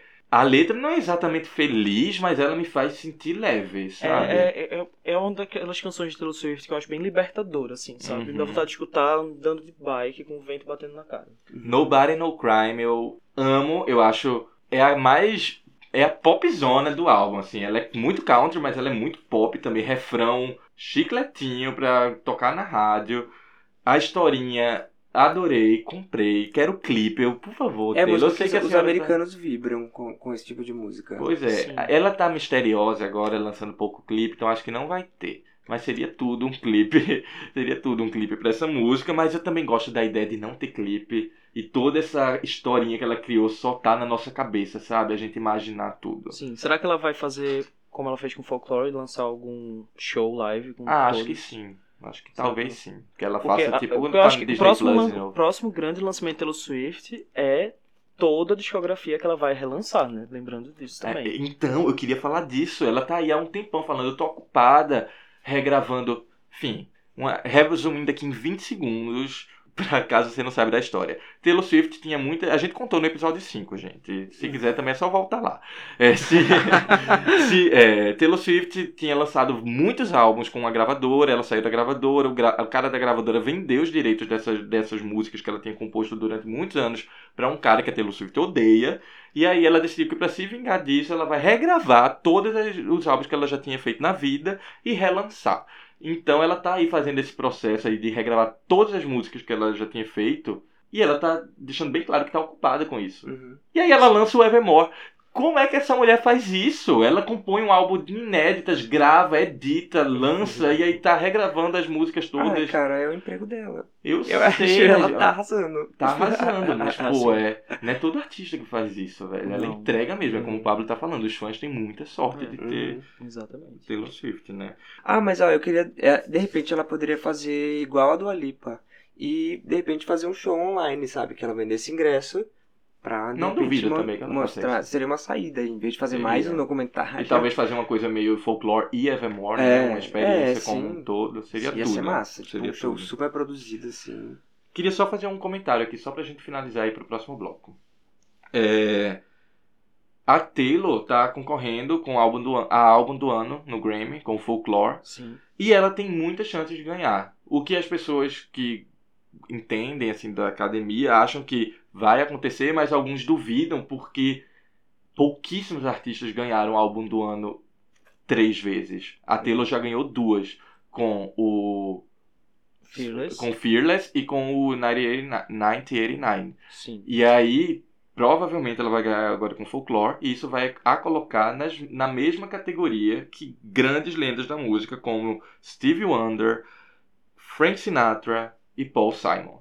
E Que- ela sendo a única mulher. Isso, e aí o povo fala, será que o Grammy, o Grammy vai dar o, o prêmio pra ela e dar essa chancela pra ela? Acho que não tem como fugir disso, ela Ah, do fez jeito por que o. Grammy é, é vendido, talvez ele faça isso só porque essa coisa da, da ser a primeira mulher. tá É, ligado? talvez mesmo. Mas não só por isso, né? Mas o álbum é, merece Não, demais. merece sim, mas eu acho que dá mais chances dela ganhar. Sim. Ela é sim uma das grandes compositoras dos nossos tempos. Uhum. E tipo, e ela talvez esteja sim, claro, ela ainda tem muito que evoluir, tem muita estrada aí pela frente, mas já o que ela já tá fazendo, acho que já dá pra colocar ela assim junto com grandes compositores, como Stevie Wonder, como, sei lá, Paul McCartney, como grandes artistas que são conhecidos por serem grandes compositores. E o que é o que ela é. E a gente talvez ainda só não veja ela assim, porque ela é muito nova, obviamente, mas porque ela é mulher. Talvez por isso tenha essa resistência de falar, pô, então não, mas peraí, ela não é um Steve Wonder. Por que não? Sabe, ela compõe pra caralho, ela faz músicas que marcam a vida de milhões de pessoas e ela tá aí trabalhando pra ser uma compositora cada vez melhor. Então sim, talvez ela mereça sim esse espaço Merece. entre, entre essa galera grande, porque quando daqui a 20 anos o povo vai olhar pra trás e falar, era aí que Taylor Swift estava fazendo a coisa dela. E eu tenho certeza que a obra dela, daqui a 20 anos, a gente ainda vai estar falando. Principalmente essas, como o Folklore e o Evermore e o- alguma, ou alguns outros clássicos dela que pra mim são atemporais. Sim, o 989 já é um clássico, eu acho. Pois é, um jovem clássicozinho, Sim. né? Sim, Também um jovem acho. clássico. É o álbum que eu mais gosto dela. E é isso aí, né?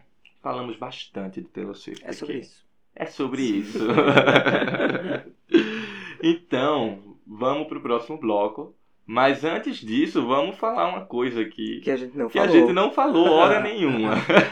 Galerinha, garotinhas, sigam a gente lá no nosso podcast, no nosso Instagram e no Twitter, arroba podcast garota. Isso mesmo. Nos siga no Spotify, nos siga no Deezer, Google Podcast, Apple Podcast, onde quer que você esteja nos ouvindo, como a gente já conversou aqui. E manda pra aquele amiguinho aí que gosta de Taylor, que gosta de pop. Isso aí. Esse episódio ficou bem legal. Que gosta de cantores, cantoras da voz fina, como nosso amigo Pablo. e é isso aí, então vamos pro próximo bloco. Look what you just made me do. Garota, bota o disco aí. Novidades da semana! vamos lá. Bom, garotas, esse é o momento que a gente veio para julgar os lançamentos do- da última Pra semana. julgar, toda vez que eu falo pra julgar, eu me sinto tipo é, o martelinho Gente, assim. é isso é mesmo. bom, isso é, É ruim. claro, a gente tá, aprovado. tá selando ali, vai botar um cachu, vai botar um bacana. Estamos julgando mesmo, estamos É, julgando mesmo. julgamento. Estamos julgando mesmo. E todo mundo É julga e não julgue se não quiser. E é sobre isso, É o sobre quadro. isso. Basicamente a gente disse a música é luxo, maravilhosa, incrível, delícia. Se é bacana, Uhum. poderia ser melhor. Ou então é tipo, ah, é legal, só não Sim. brilhou o olho. Ou Cachu, que é O um churuminho, churuminha do o lixo. fedidinho do lixo ali que ninguém suporta. Eu não sei vocês, mas eu achei a semana meio ok. Ai, amigo. Já tiveram sim. semanas que eu Ah, acompanhei sim, de ó. vocês que, tipo assim, aquele mesmo da Pablo Vittar, da semana do Pablo Vittar. Aham. Tinha muita Muita coisa. E coisa tinha boa. outras coisas que a gente também nem falou, porque Sim. que eram muito boas também, mas tinha tanta coisa naquela Sim. semana que. Essa tá ok também. Mas acontece, assim. né? Nem toda semana vai sair coisas Sim. incríveis. É, eu acho que o eu, eu acho que teve um ano maravilhoso pro pop. Eu acho que quem fala, ah, tipo, Taylor Swift lançou um CD novo, ah, Taylor salvou o pop, ah, Lady Gaga salvou o pop. Não, todas salvaram o pop. O pop tá aí Dua muito Lipa, forte novamente, Jessie entendeu? Ware. Todas estão entregando Deus, muito viu? bem. Nossa. Artistas novos e artistas antigas que voltaram. E vamos esperar esse 2021, volta a Sim. Rihanna. Tomara, né? Né? Ah, é, Se essa, for- essa se daí pop- eu já. Quando ela lançar, ela lançou. Já não tô nem pensando A nela. Britney na gente. Nossa, é, lembra, é, sabe, é uma será? década após 2000, é, 2011, né? Que foi um ano do pop, assim, olha, fudido. Então, Ah, é verdade. vamos ver se agora, uma década Tomara. depois, rola de volta. Mas enfim, só relembrando aqui que o Pablo vai continuar aqui com a gente. Vai dar a pra- opinião vai dele dar- também. Vai julgar as músicas. Julgando as músicas. e. E vai, ele vai continuar conosco aqui Vai até, o fim final do, episódio. do, do episódio. Sim, sim. E sim, lembrando sim. também que todas as músicas da Taylor que, nós, que você ouviu até esse momento nesse podcast e essas músicas que nós vamos citar agora estão todas na playlist que você pode ouvir no link da bio do nosso Instagram. Beleza? Tem lá no. Spotify e no Deezer. Vamos Isso começar? mesmo, vamos começar. A primeira música, nós vamos agora com Breathless, da Caroline Polacek.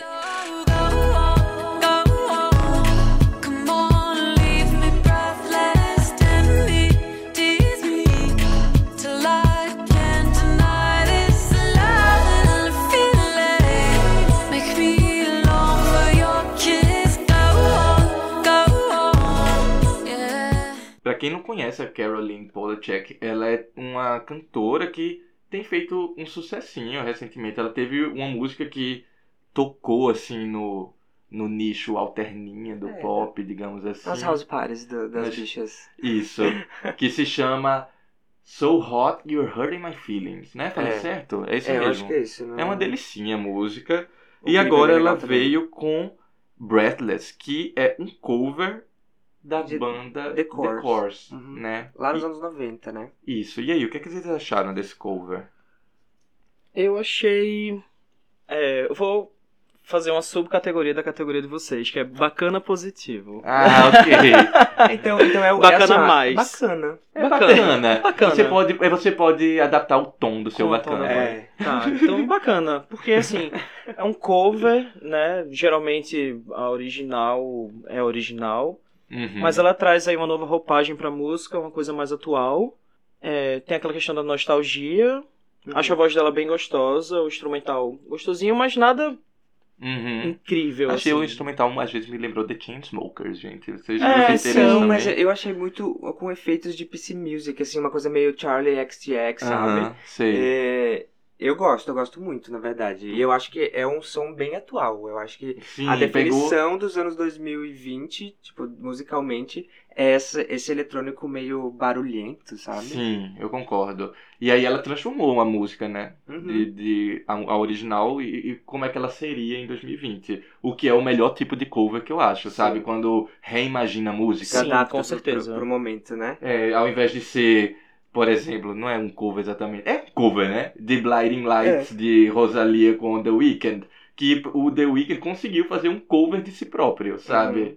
Não, não é isso que só reproduziu a música. Ele, é, aqui a Caroline, ela reimaginou. Retrabalhou, é. Sim. Sim. E é super legal, ela vem com uma voz bem robótica também, que eu acho que é, já é um estilo dela também. Enfim, eu achei a música bem deliciosinha, aquela musiquinha de, de, de, de andar na rua, assim, enquanto o vento passa, Entendi. sabe? Luxo pra você? Eu acho um luxo. Tá. Tá, eu tá, vou... eu acho que na verdade pra mim é a minha melhor da semana. Ah, é? Uhum. Legal. Eu achei muito gostosa também, uma delicinha, o instrumental é gostoso. Me lembrou um pouquinho demais Chainsmokers, que eu não sou tão fã. Desse, dessa, desses barulhinhos que, sabe, esse barulhinho meio de Chainsmokers que tem tudo que é música agora. Enfim, mas eu gostei, achei delicinha. Eu vou acompanhar a Pablo num bem bacana, achei bem bacana. Bem gostosa a música, gostei. Bacana.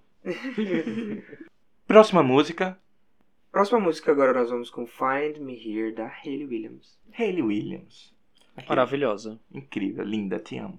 As long as I am loving you, you'll never be alone.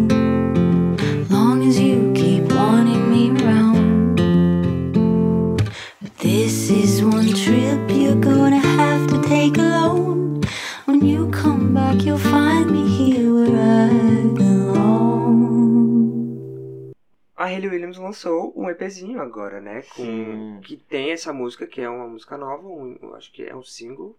Não sei se é um É, single. não tem sei que se ela ver. vai trabalhar com. Não, acho que não, né? Não tem Não, clipe. não, enfim.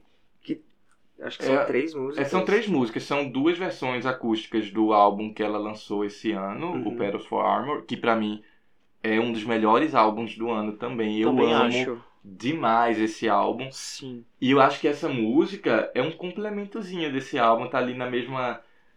Enfim, é um álbum muito diverso, né? Tem desde músicas mais calminhas até umas músicas mais Uhum. estranhas e experimentais. E eu acho que esse álbum, essa música, Find Me Here, se encaixaria total nesse álbum. Acho que deve ter sido feita meio, mais ou menos na mesma época, né? Vocês têm essa impressão também. Esse álbum, lembrando que ele foi dividido em três partes. Ela lançou ele dividido, não foi? Uhum. Uhum, Em três foi. EPs e depois lançou o álbum completo. Isso. E, enfim, eu achei lindinha, uma, uma, vaga, uh, uma vibe bem folclore, até assim, de Sim. calminha, sabe? Bem. Ele, é- ele é bem acústico, né? É uma coisa bem da, da paz, assim. E ela Sim. sempre com a respiração perfeita, né? É. Vai cantando.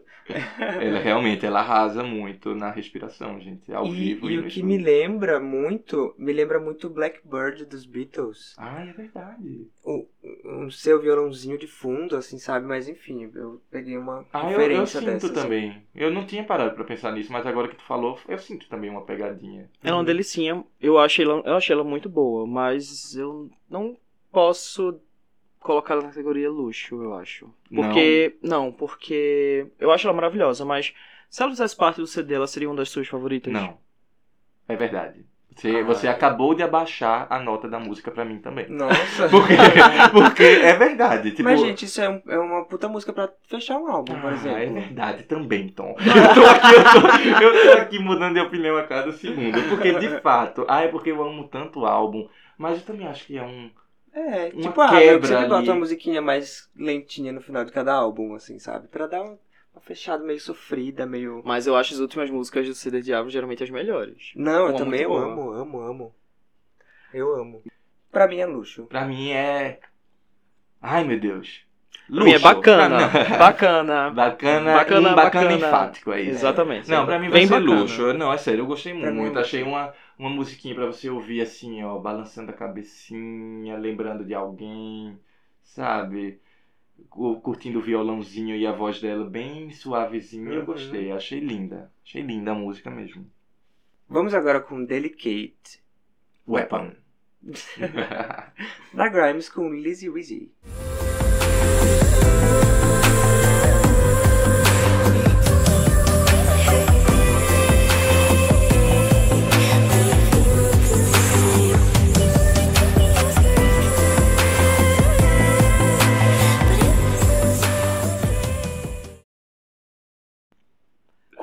Quanto tempo ela teve filho? Ai, eu não sei dizer, não. É a Grimes, é a Grimes que namora o, O Elon, Elon Musk, Musk, né? Sim. Ah, então foi. Porque eu fiquei. quando eu vi que vocês colocaram ela como, como lançamento da semana, eu fiz, nossa, já, já tá lançando conteúdo. Tipo, É. eu vou ter filho e tal, com aquele o XYK7. É.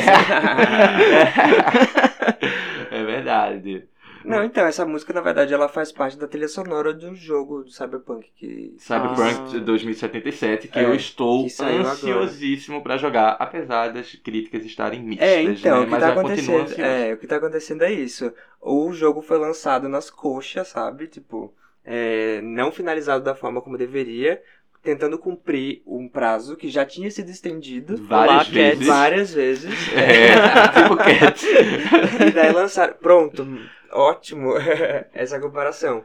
Porque foi bem isso. Aí agora tem um monte de gente pedindo dinheiro de volta, enfim. Dizendo que tá inacabado, né? É, porque Nossa. tá, tem uns glitches ridículos, assim, sabe? E ainda tem gente. Ah, enfim. Essa música. Não é sobre isso. Não é sobre isso. É, é sobre a música que, que lançaram pra divulgar esse, esse jogo. que também é deliciosa. Eu amei também. É uma viagem, viu? Eu achei uma viagem. Eu achei uma viagem espacial, assim, uma Vocês viagem prestaram mágica. atenção na letra da música? Não. Ela é bem dolorosa. Ah, é? uma música- Sério? Aham. É porque às vezes você não... ela tem tipo, é uma questão que a música da Grimes ela aprende muito instrumental na produção da música. Às vezes você, a, a- a voz dela às vezes é tão baixinha que você nem tá prestando atenção na letra. Que é quase um instrumento mais ali, né? Exatamente. Mas a todas voz dela já é meio estranhinha, assim, já é uma coisa Exatamente. diferente. Mas Mas é- todas as músicas que eu tava ouvindo dessa semana, eu, eu dei uma olhada na tradução. Eu tava lendo e fiz, nossa, graças a Deus eu não tô na sofrência. Porque se tivesse, era, o buraco era aqui mesmo. Exatamente. E aí, Tom, como é que você descreveria essa música pra quem não ouviu ainda? Então, ela, ela é uma música um, eletrônico ali, uma, uma coisa bem espacial, sabe? Eu acho bem, bem mágica, com alguns efeitos massa. A voz dela sussurrando e os agudos que já, já são características dela, né? É, eu acho. Eu acho que seria uma música que, que combina muito com o álbum Ray of Light da Madonna, por exemplo. Hum, Que é um eletrônico ah, experimental, assim, sabe? Sei. É, Mas feito meio em que um 2020, mantra, né? sabe? Um- Uhum. É isso.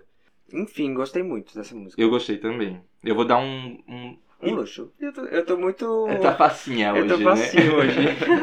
Eu, vou dou dar um- luxo pra essa também. Tá, eu vou dar um bem, bem bacana. Bem, bem, bem bacana, sabe? Eu gostei Uhum. muito.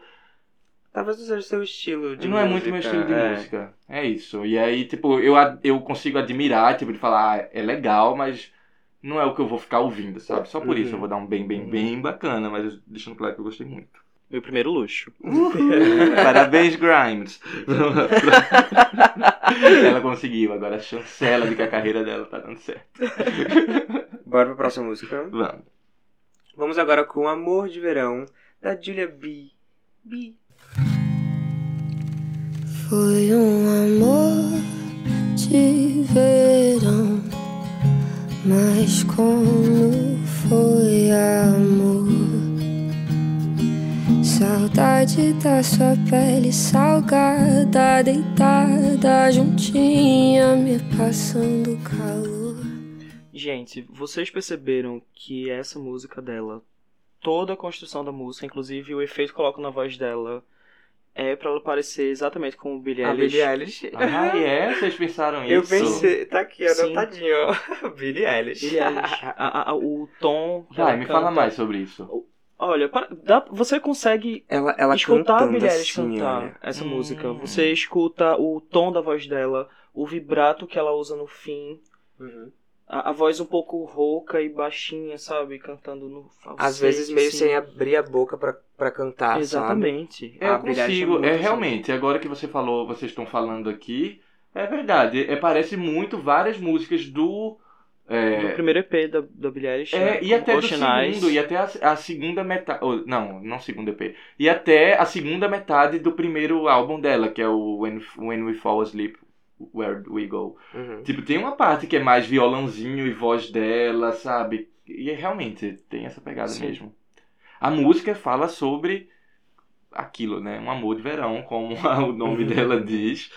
E eu achei tão bonitinha a letra, sabe? É meio Poética. melancólico, né? Eu achei. É meio sofridinho, assim, É, né? tipo, é alguém que tá. Não é um amor feliz, é- ela sente falta. É porque ela tá vendo aquilo que é um amor que sempre foi temporário. Tava claro desde o início que ia ser temporário, que ia ser umas coisas. Um amor de verão, né?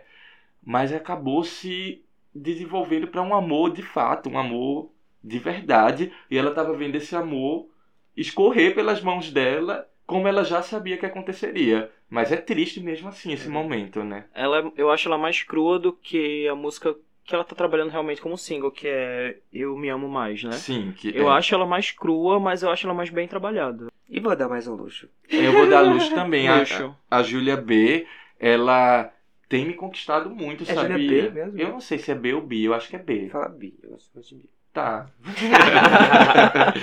então, ela tem me conquistado muito. Eu ouvi Menina Solta e eu lembro que eu gostei, mas eu fiquei tipo, ai, meio adolescente, mas tudo bem, eu adoro uma musiquinha adolescente e eu fui aceitando que eu gostava muito dessa música. Uhum. E aí ela lançou Não Era, é, não era Amor e eu fiquei tipo, caralho, que musicão. Uhum. E aí tem Se Essa Vida Fosse um Filme, eu falei, muito boa. E é tipo, ela é bem Taylor Swift, assim, no sentido de eu escrevo minhas músicas, sabe?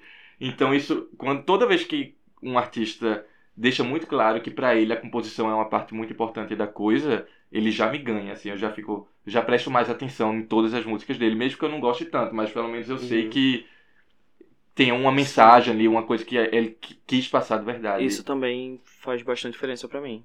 Enfim, e aí Julia B tem me conquistado cada vez mais. Eu gosto muito do trabalho dela. Eu também dou luxo. Parabéns, música. Julia B. Parabéns, Julia. A primeira que tirou nossa opinião unânime. É verdade, um luxo unânime. Parabéns, Julia B.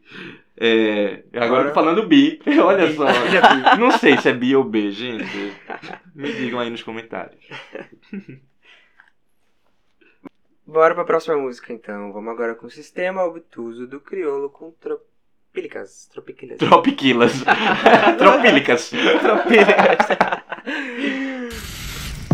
Tava bem louco de breja, tava bem louco de coca, tava bem louco de lance, não aceitei a proposta, tava bem louco de tudo, sente a revolta no mundo, na angústia da fama cheirou sua casa, seu flow virou lenda, sistema obtuso, cinco pra cá, deslouco. Essa é a minha melhor da semana, sabia? Eu amo criolo. Arrasou. E essa música é uma quebra no estilo criolo de ser. Porque ele sempre fez um, um trabalho assim que pega. O rap dele era mais malandro, era uma coisa mais. Conversa, né? conversa e um sambinha aqui. Uhum. E um. um- ele, era me- ele, era pouco raivoso, apesar do discurso dele ser muito assim. incisivo e, e direto, etc. Mas ele era menos raivoso e mais debochado às vezes, sabe? Sim. E com esse e com essa música, ele tá botando o dedo na ferida mesmo. Ele tá Ele tá fazendo um rap. É, ele tá fazendo um rap mais agressivo, uma coisa que é até estranha quando você escuta e pensa, caralho, é crioulo isso aqui. A batida da música é muito boa. Sim, é um Muito trapzão, boa. o Sim, Trop Killers arrasando aí no Sim. trap e o crioulo mandando brasa, sabe? E acho uma coisa bem Jay-Z, eu acho. Hum, verdade. Lembra? Uma Lembra letra bem necessária. É, a letra fala aí sobre glamour glamour glamour glam, glamoralização. Glamoralização. Não, glamour. Glamouralização. É, é isso, glam- não glamorize, glamorizar. Glamoralizar. Não glamour. Enfim, esse enaltecimento das drogas e de ficar loucão, etc. E essa música é sobre essa geração que leva esse Droguinha. pra levar esse tapa na cara, de tipo em Exatamente. que o que importa é ficar doidão o tempo todo e é isso que importa. E não parar pra pensar no- nos efeitos que isso tem não só pra você, mas pra sociedade como um todo. Tem uma parte que ele fala que quem paga o preço da diversão é a massa, porque enfim, principalmente no Brasil, quem usa drogas, principalmente Não essa, sofre, as, né? principalmente a- as mais pesadas, é, acaba financiando uma coisa que Uhum. mata muita gente, né? Isso. Enfim. E é um assunto muito necessário que o Hum. Criolo trouxe aí de uma forma muito boa. Luxo. Pra mim também é o melhor lançamento da semana. Luxo. Pra mim também. É, pra mim é um luxo. Enfim, luxo demais, eu adorei. E é isso, né, galera? Lembrando que essas músicas vão estar lá na playlist, que você pode encontrar no link da bio, lá no Instagram. E nessa playlist você vai encontrar as outras músicas que saíram também na Isso, sexta-feira. que a gente não Inclusive, pôde comentar todas aqui. as versões de Willow estão lá. Tudo, que a Taylor, a Taylor disse que pra gente fazer esse episódio aqui, especial dela, a gente tem que ajudar a divulgar o Willow. Então a Exatamente. gente botou lá todas as É, versões. todas as versões. O Aí primeiro também lugar tem... tem que ser garantido essa semana, depois pode cair. Olha, queria fazer. Olha, queria fazer outro comentário aqui que, que é importante, que também é um lançamento da semana. Ah, Anitta, ah é Lançou. A sua nova série na Netflix, Anitta Made in Honório. Que eu devo admitir aqui que eu assisti mais rápido do que eu queria. Que, tipo, pelo amor de Então, eu- não assisti tudo, não. Eu assisti, acho que eu parei no segundo episódio. Eu não consegui terminar. parar. Eu assisti tudo de uma vez. Eu Eu só sei assisti. dos memes.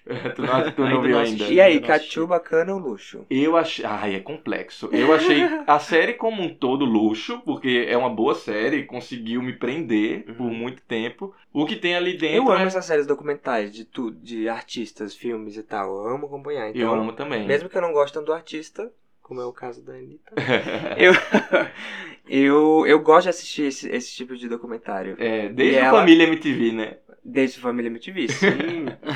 Então, eu, eu também amo. Então, quando ela lançou, assim, eu. Eu não vou dizer que eu fiquei esperando a meia-noite, mas quando deu meia-noite eu lembrei, eita, saiu, né? Aí eu já fui assistir. Assisti tudo de uma vez, assisti quatro episódios seguidos, aí dormi, acordei e vi o resto. Então, achei legal, achei que mostrou. O documento, a série é toda focada no, no show que ela fez depois do Rock in Rio, lá no- em Madureira, eu acho, que é uma região ali perto de Honório Gugel, onde ela foi criada, né? E todos os episódios meio que levam você a esse show. Me lembrou um pouco de Sandy Júnior.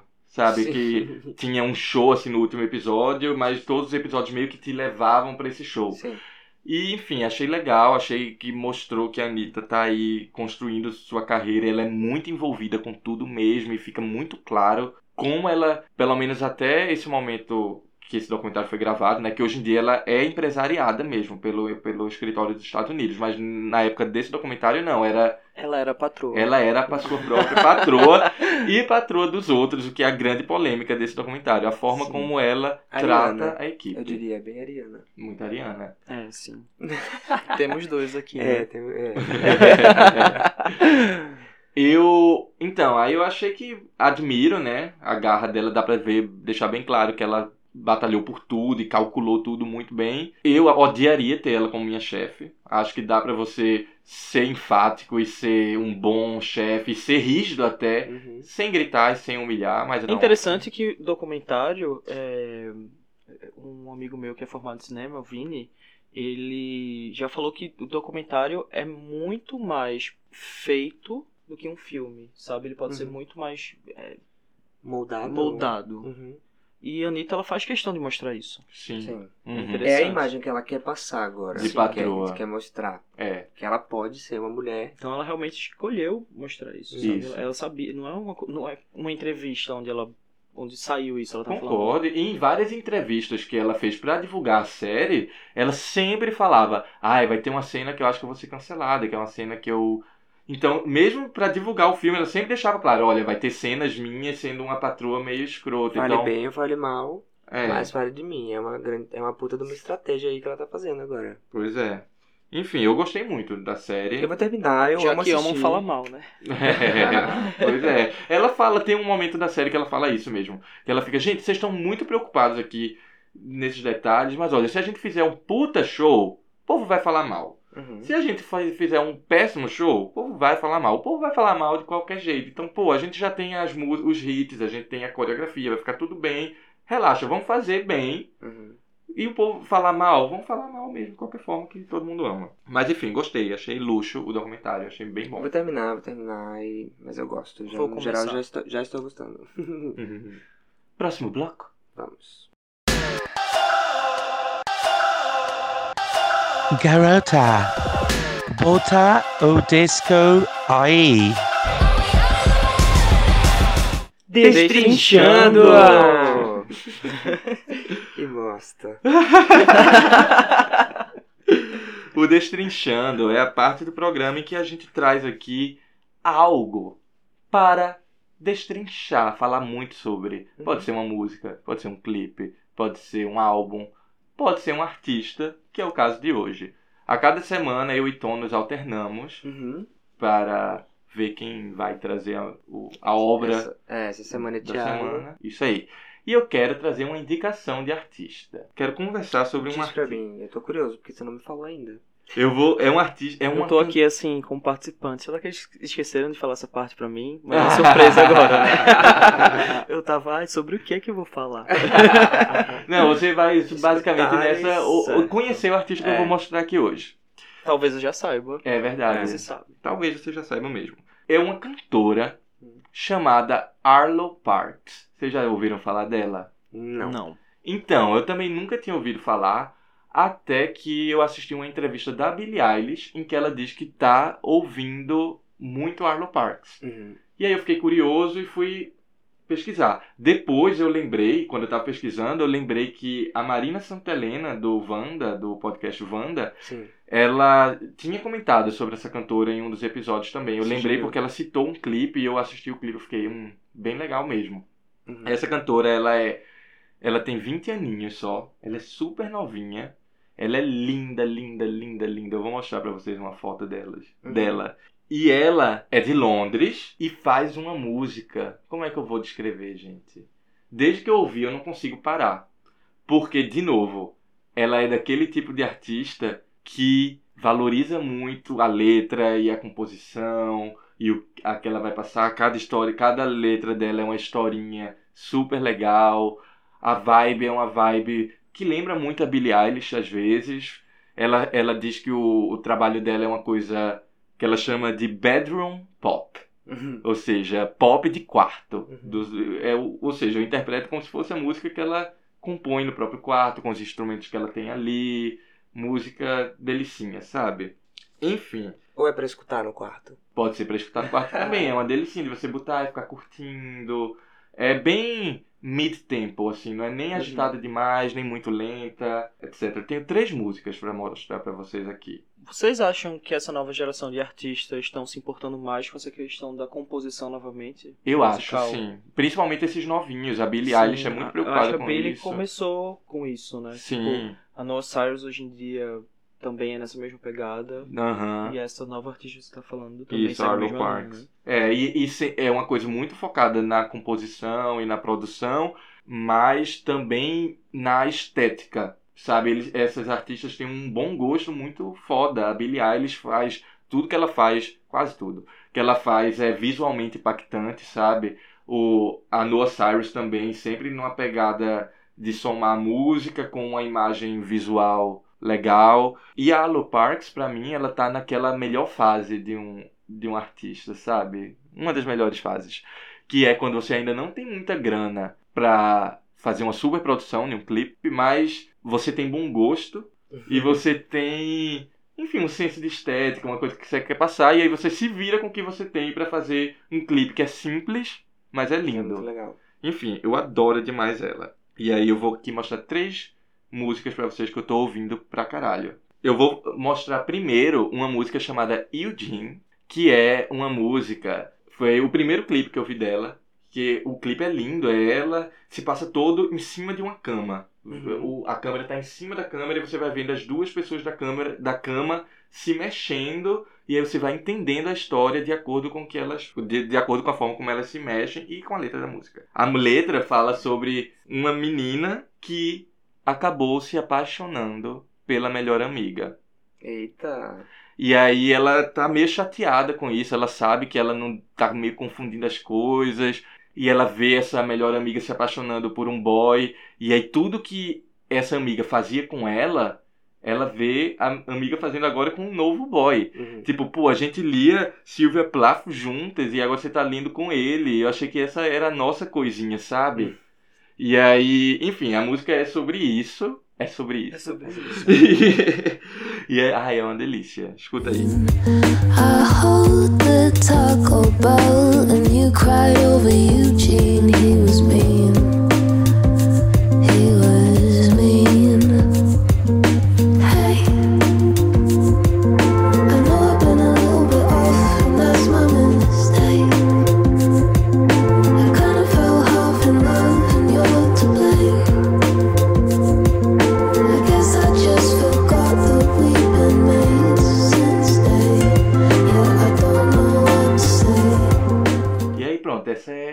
Uma vibe mais tiozinha dela, bem delicinha. Essa foi a primeira que eu ouvi dela. Uhum. E eu já fiquei tipo, ai, que delícia. O que, é que vocês acharam? Ah, eu achei uma delícia. Luxo. Eu adorei, eu tô achando muito legal. Eu acho essa nova geração pop que tá vindo realmente se importando mais com essa questão da composição, trazendo a música, eu acho que um pouco mais. Eu não queria falar real, mas Com assim. alma, né? É, tipo, eles trazem instrumentos reais novamente, porque tava aquela Ah, coisa cada vez mais sintetizada, instrumentos é, eletrônicos e tal. E agora eu vejo uma coisa. Me lembrou uma, mais uma coisa crua. mais rockzinha, sabe? Até uma coisa Sim. meio anos 90, sabe? Uhum. Uma coisa. Ai, sei lá. Cardigans. Ah, então, ela, ela é muito influenciada por Portishead, sabe? Ah, ó, pronto, perfeito esse exemplo. Pois é, eu concordo com você. É, e aí, falando em alma, querida, a próxima música é outra música dela que eu amo demais, chamada Black Dog.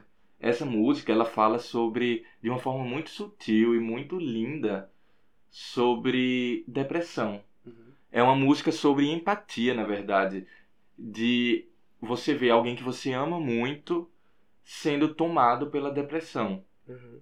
E Pesado. e você se colocar num, num lugar de eu tô aqui não pra te julgar, porque eu sei que é difícil tudo, eu sei como é puxado essas coisas que a nossa mente faz sem nenhuma razão, sabe? É, de te puxar pra baixo sem nenhuma razão.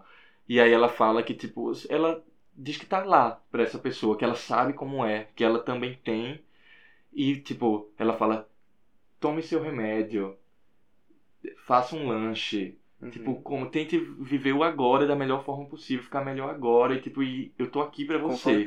E eu tô aqui pra você. Eu acho essa música linda demais, linda, linda, linda. Black Dog. Just take your medicine and eat some food. I would do anything to get you out your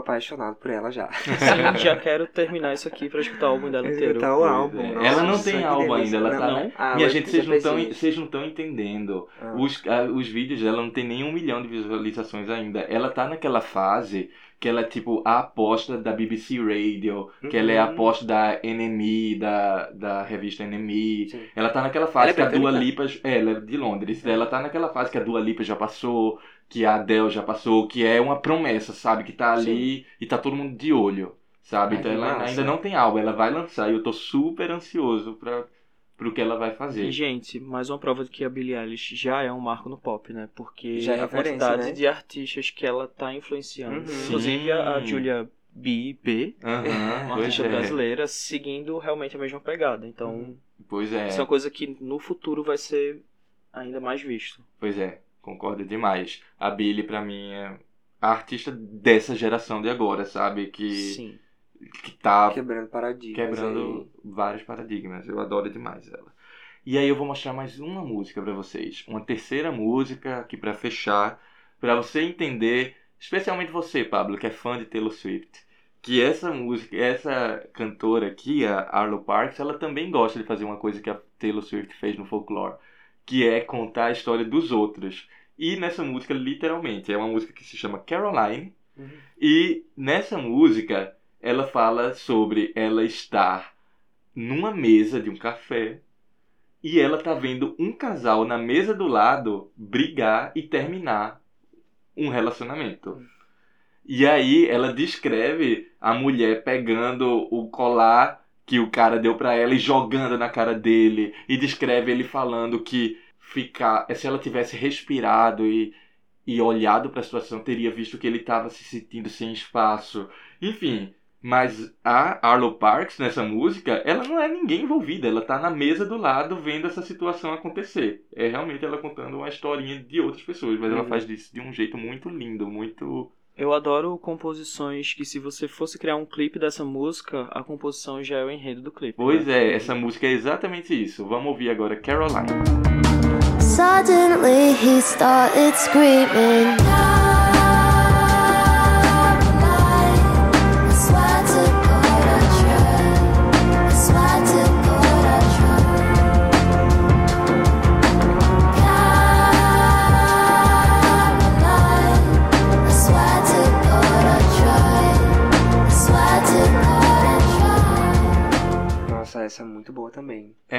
É, então, e várias outras se Eu achei, eu achei uma vibe bem Caliuches, assim. Tipo, Hum. beleza, Caliuches é uma, uma parada mais latina, né? Vem também cantando em espanhol.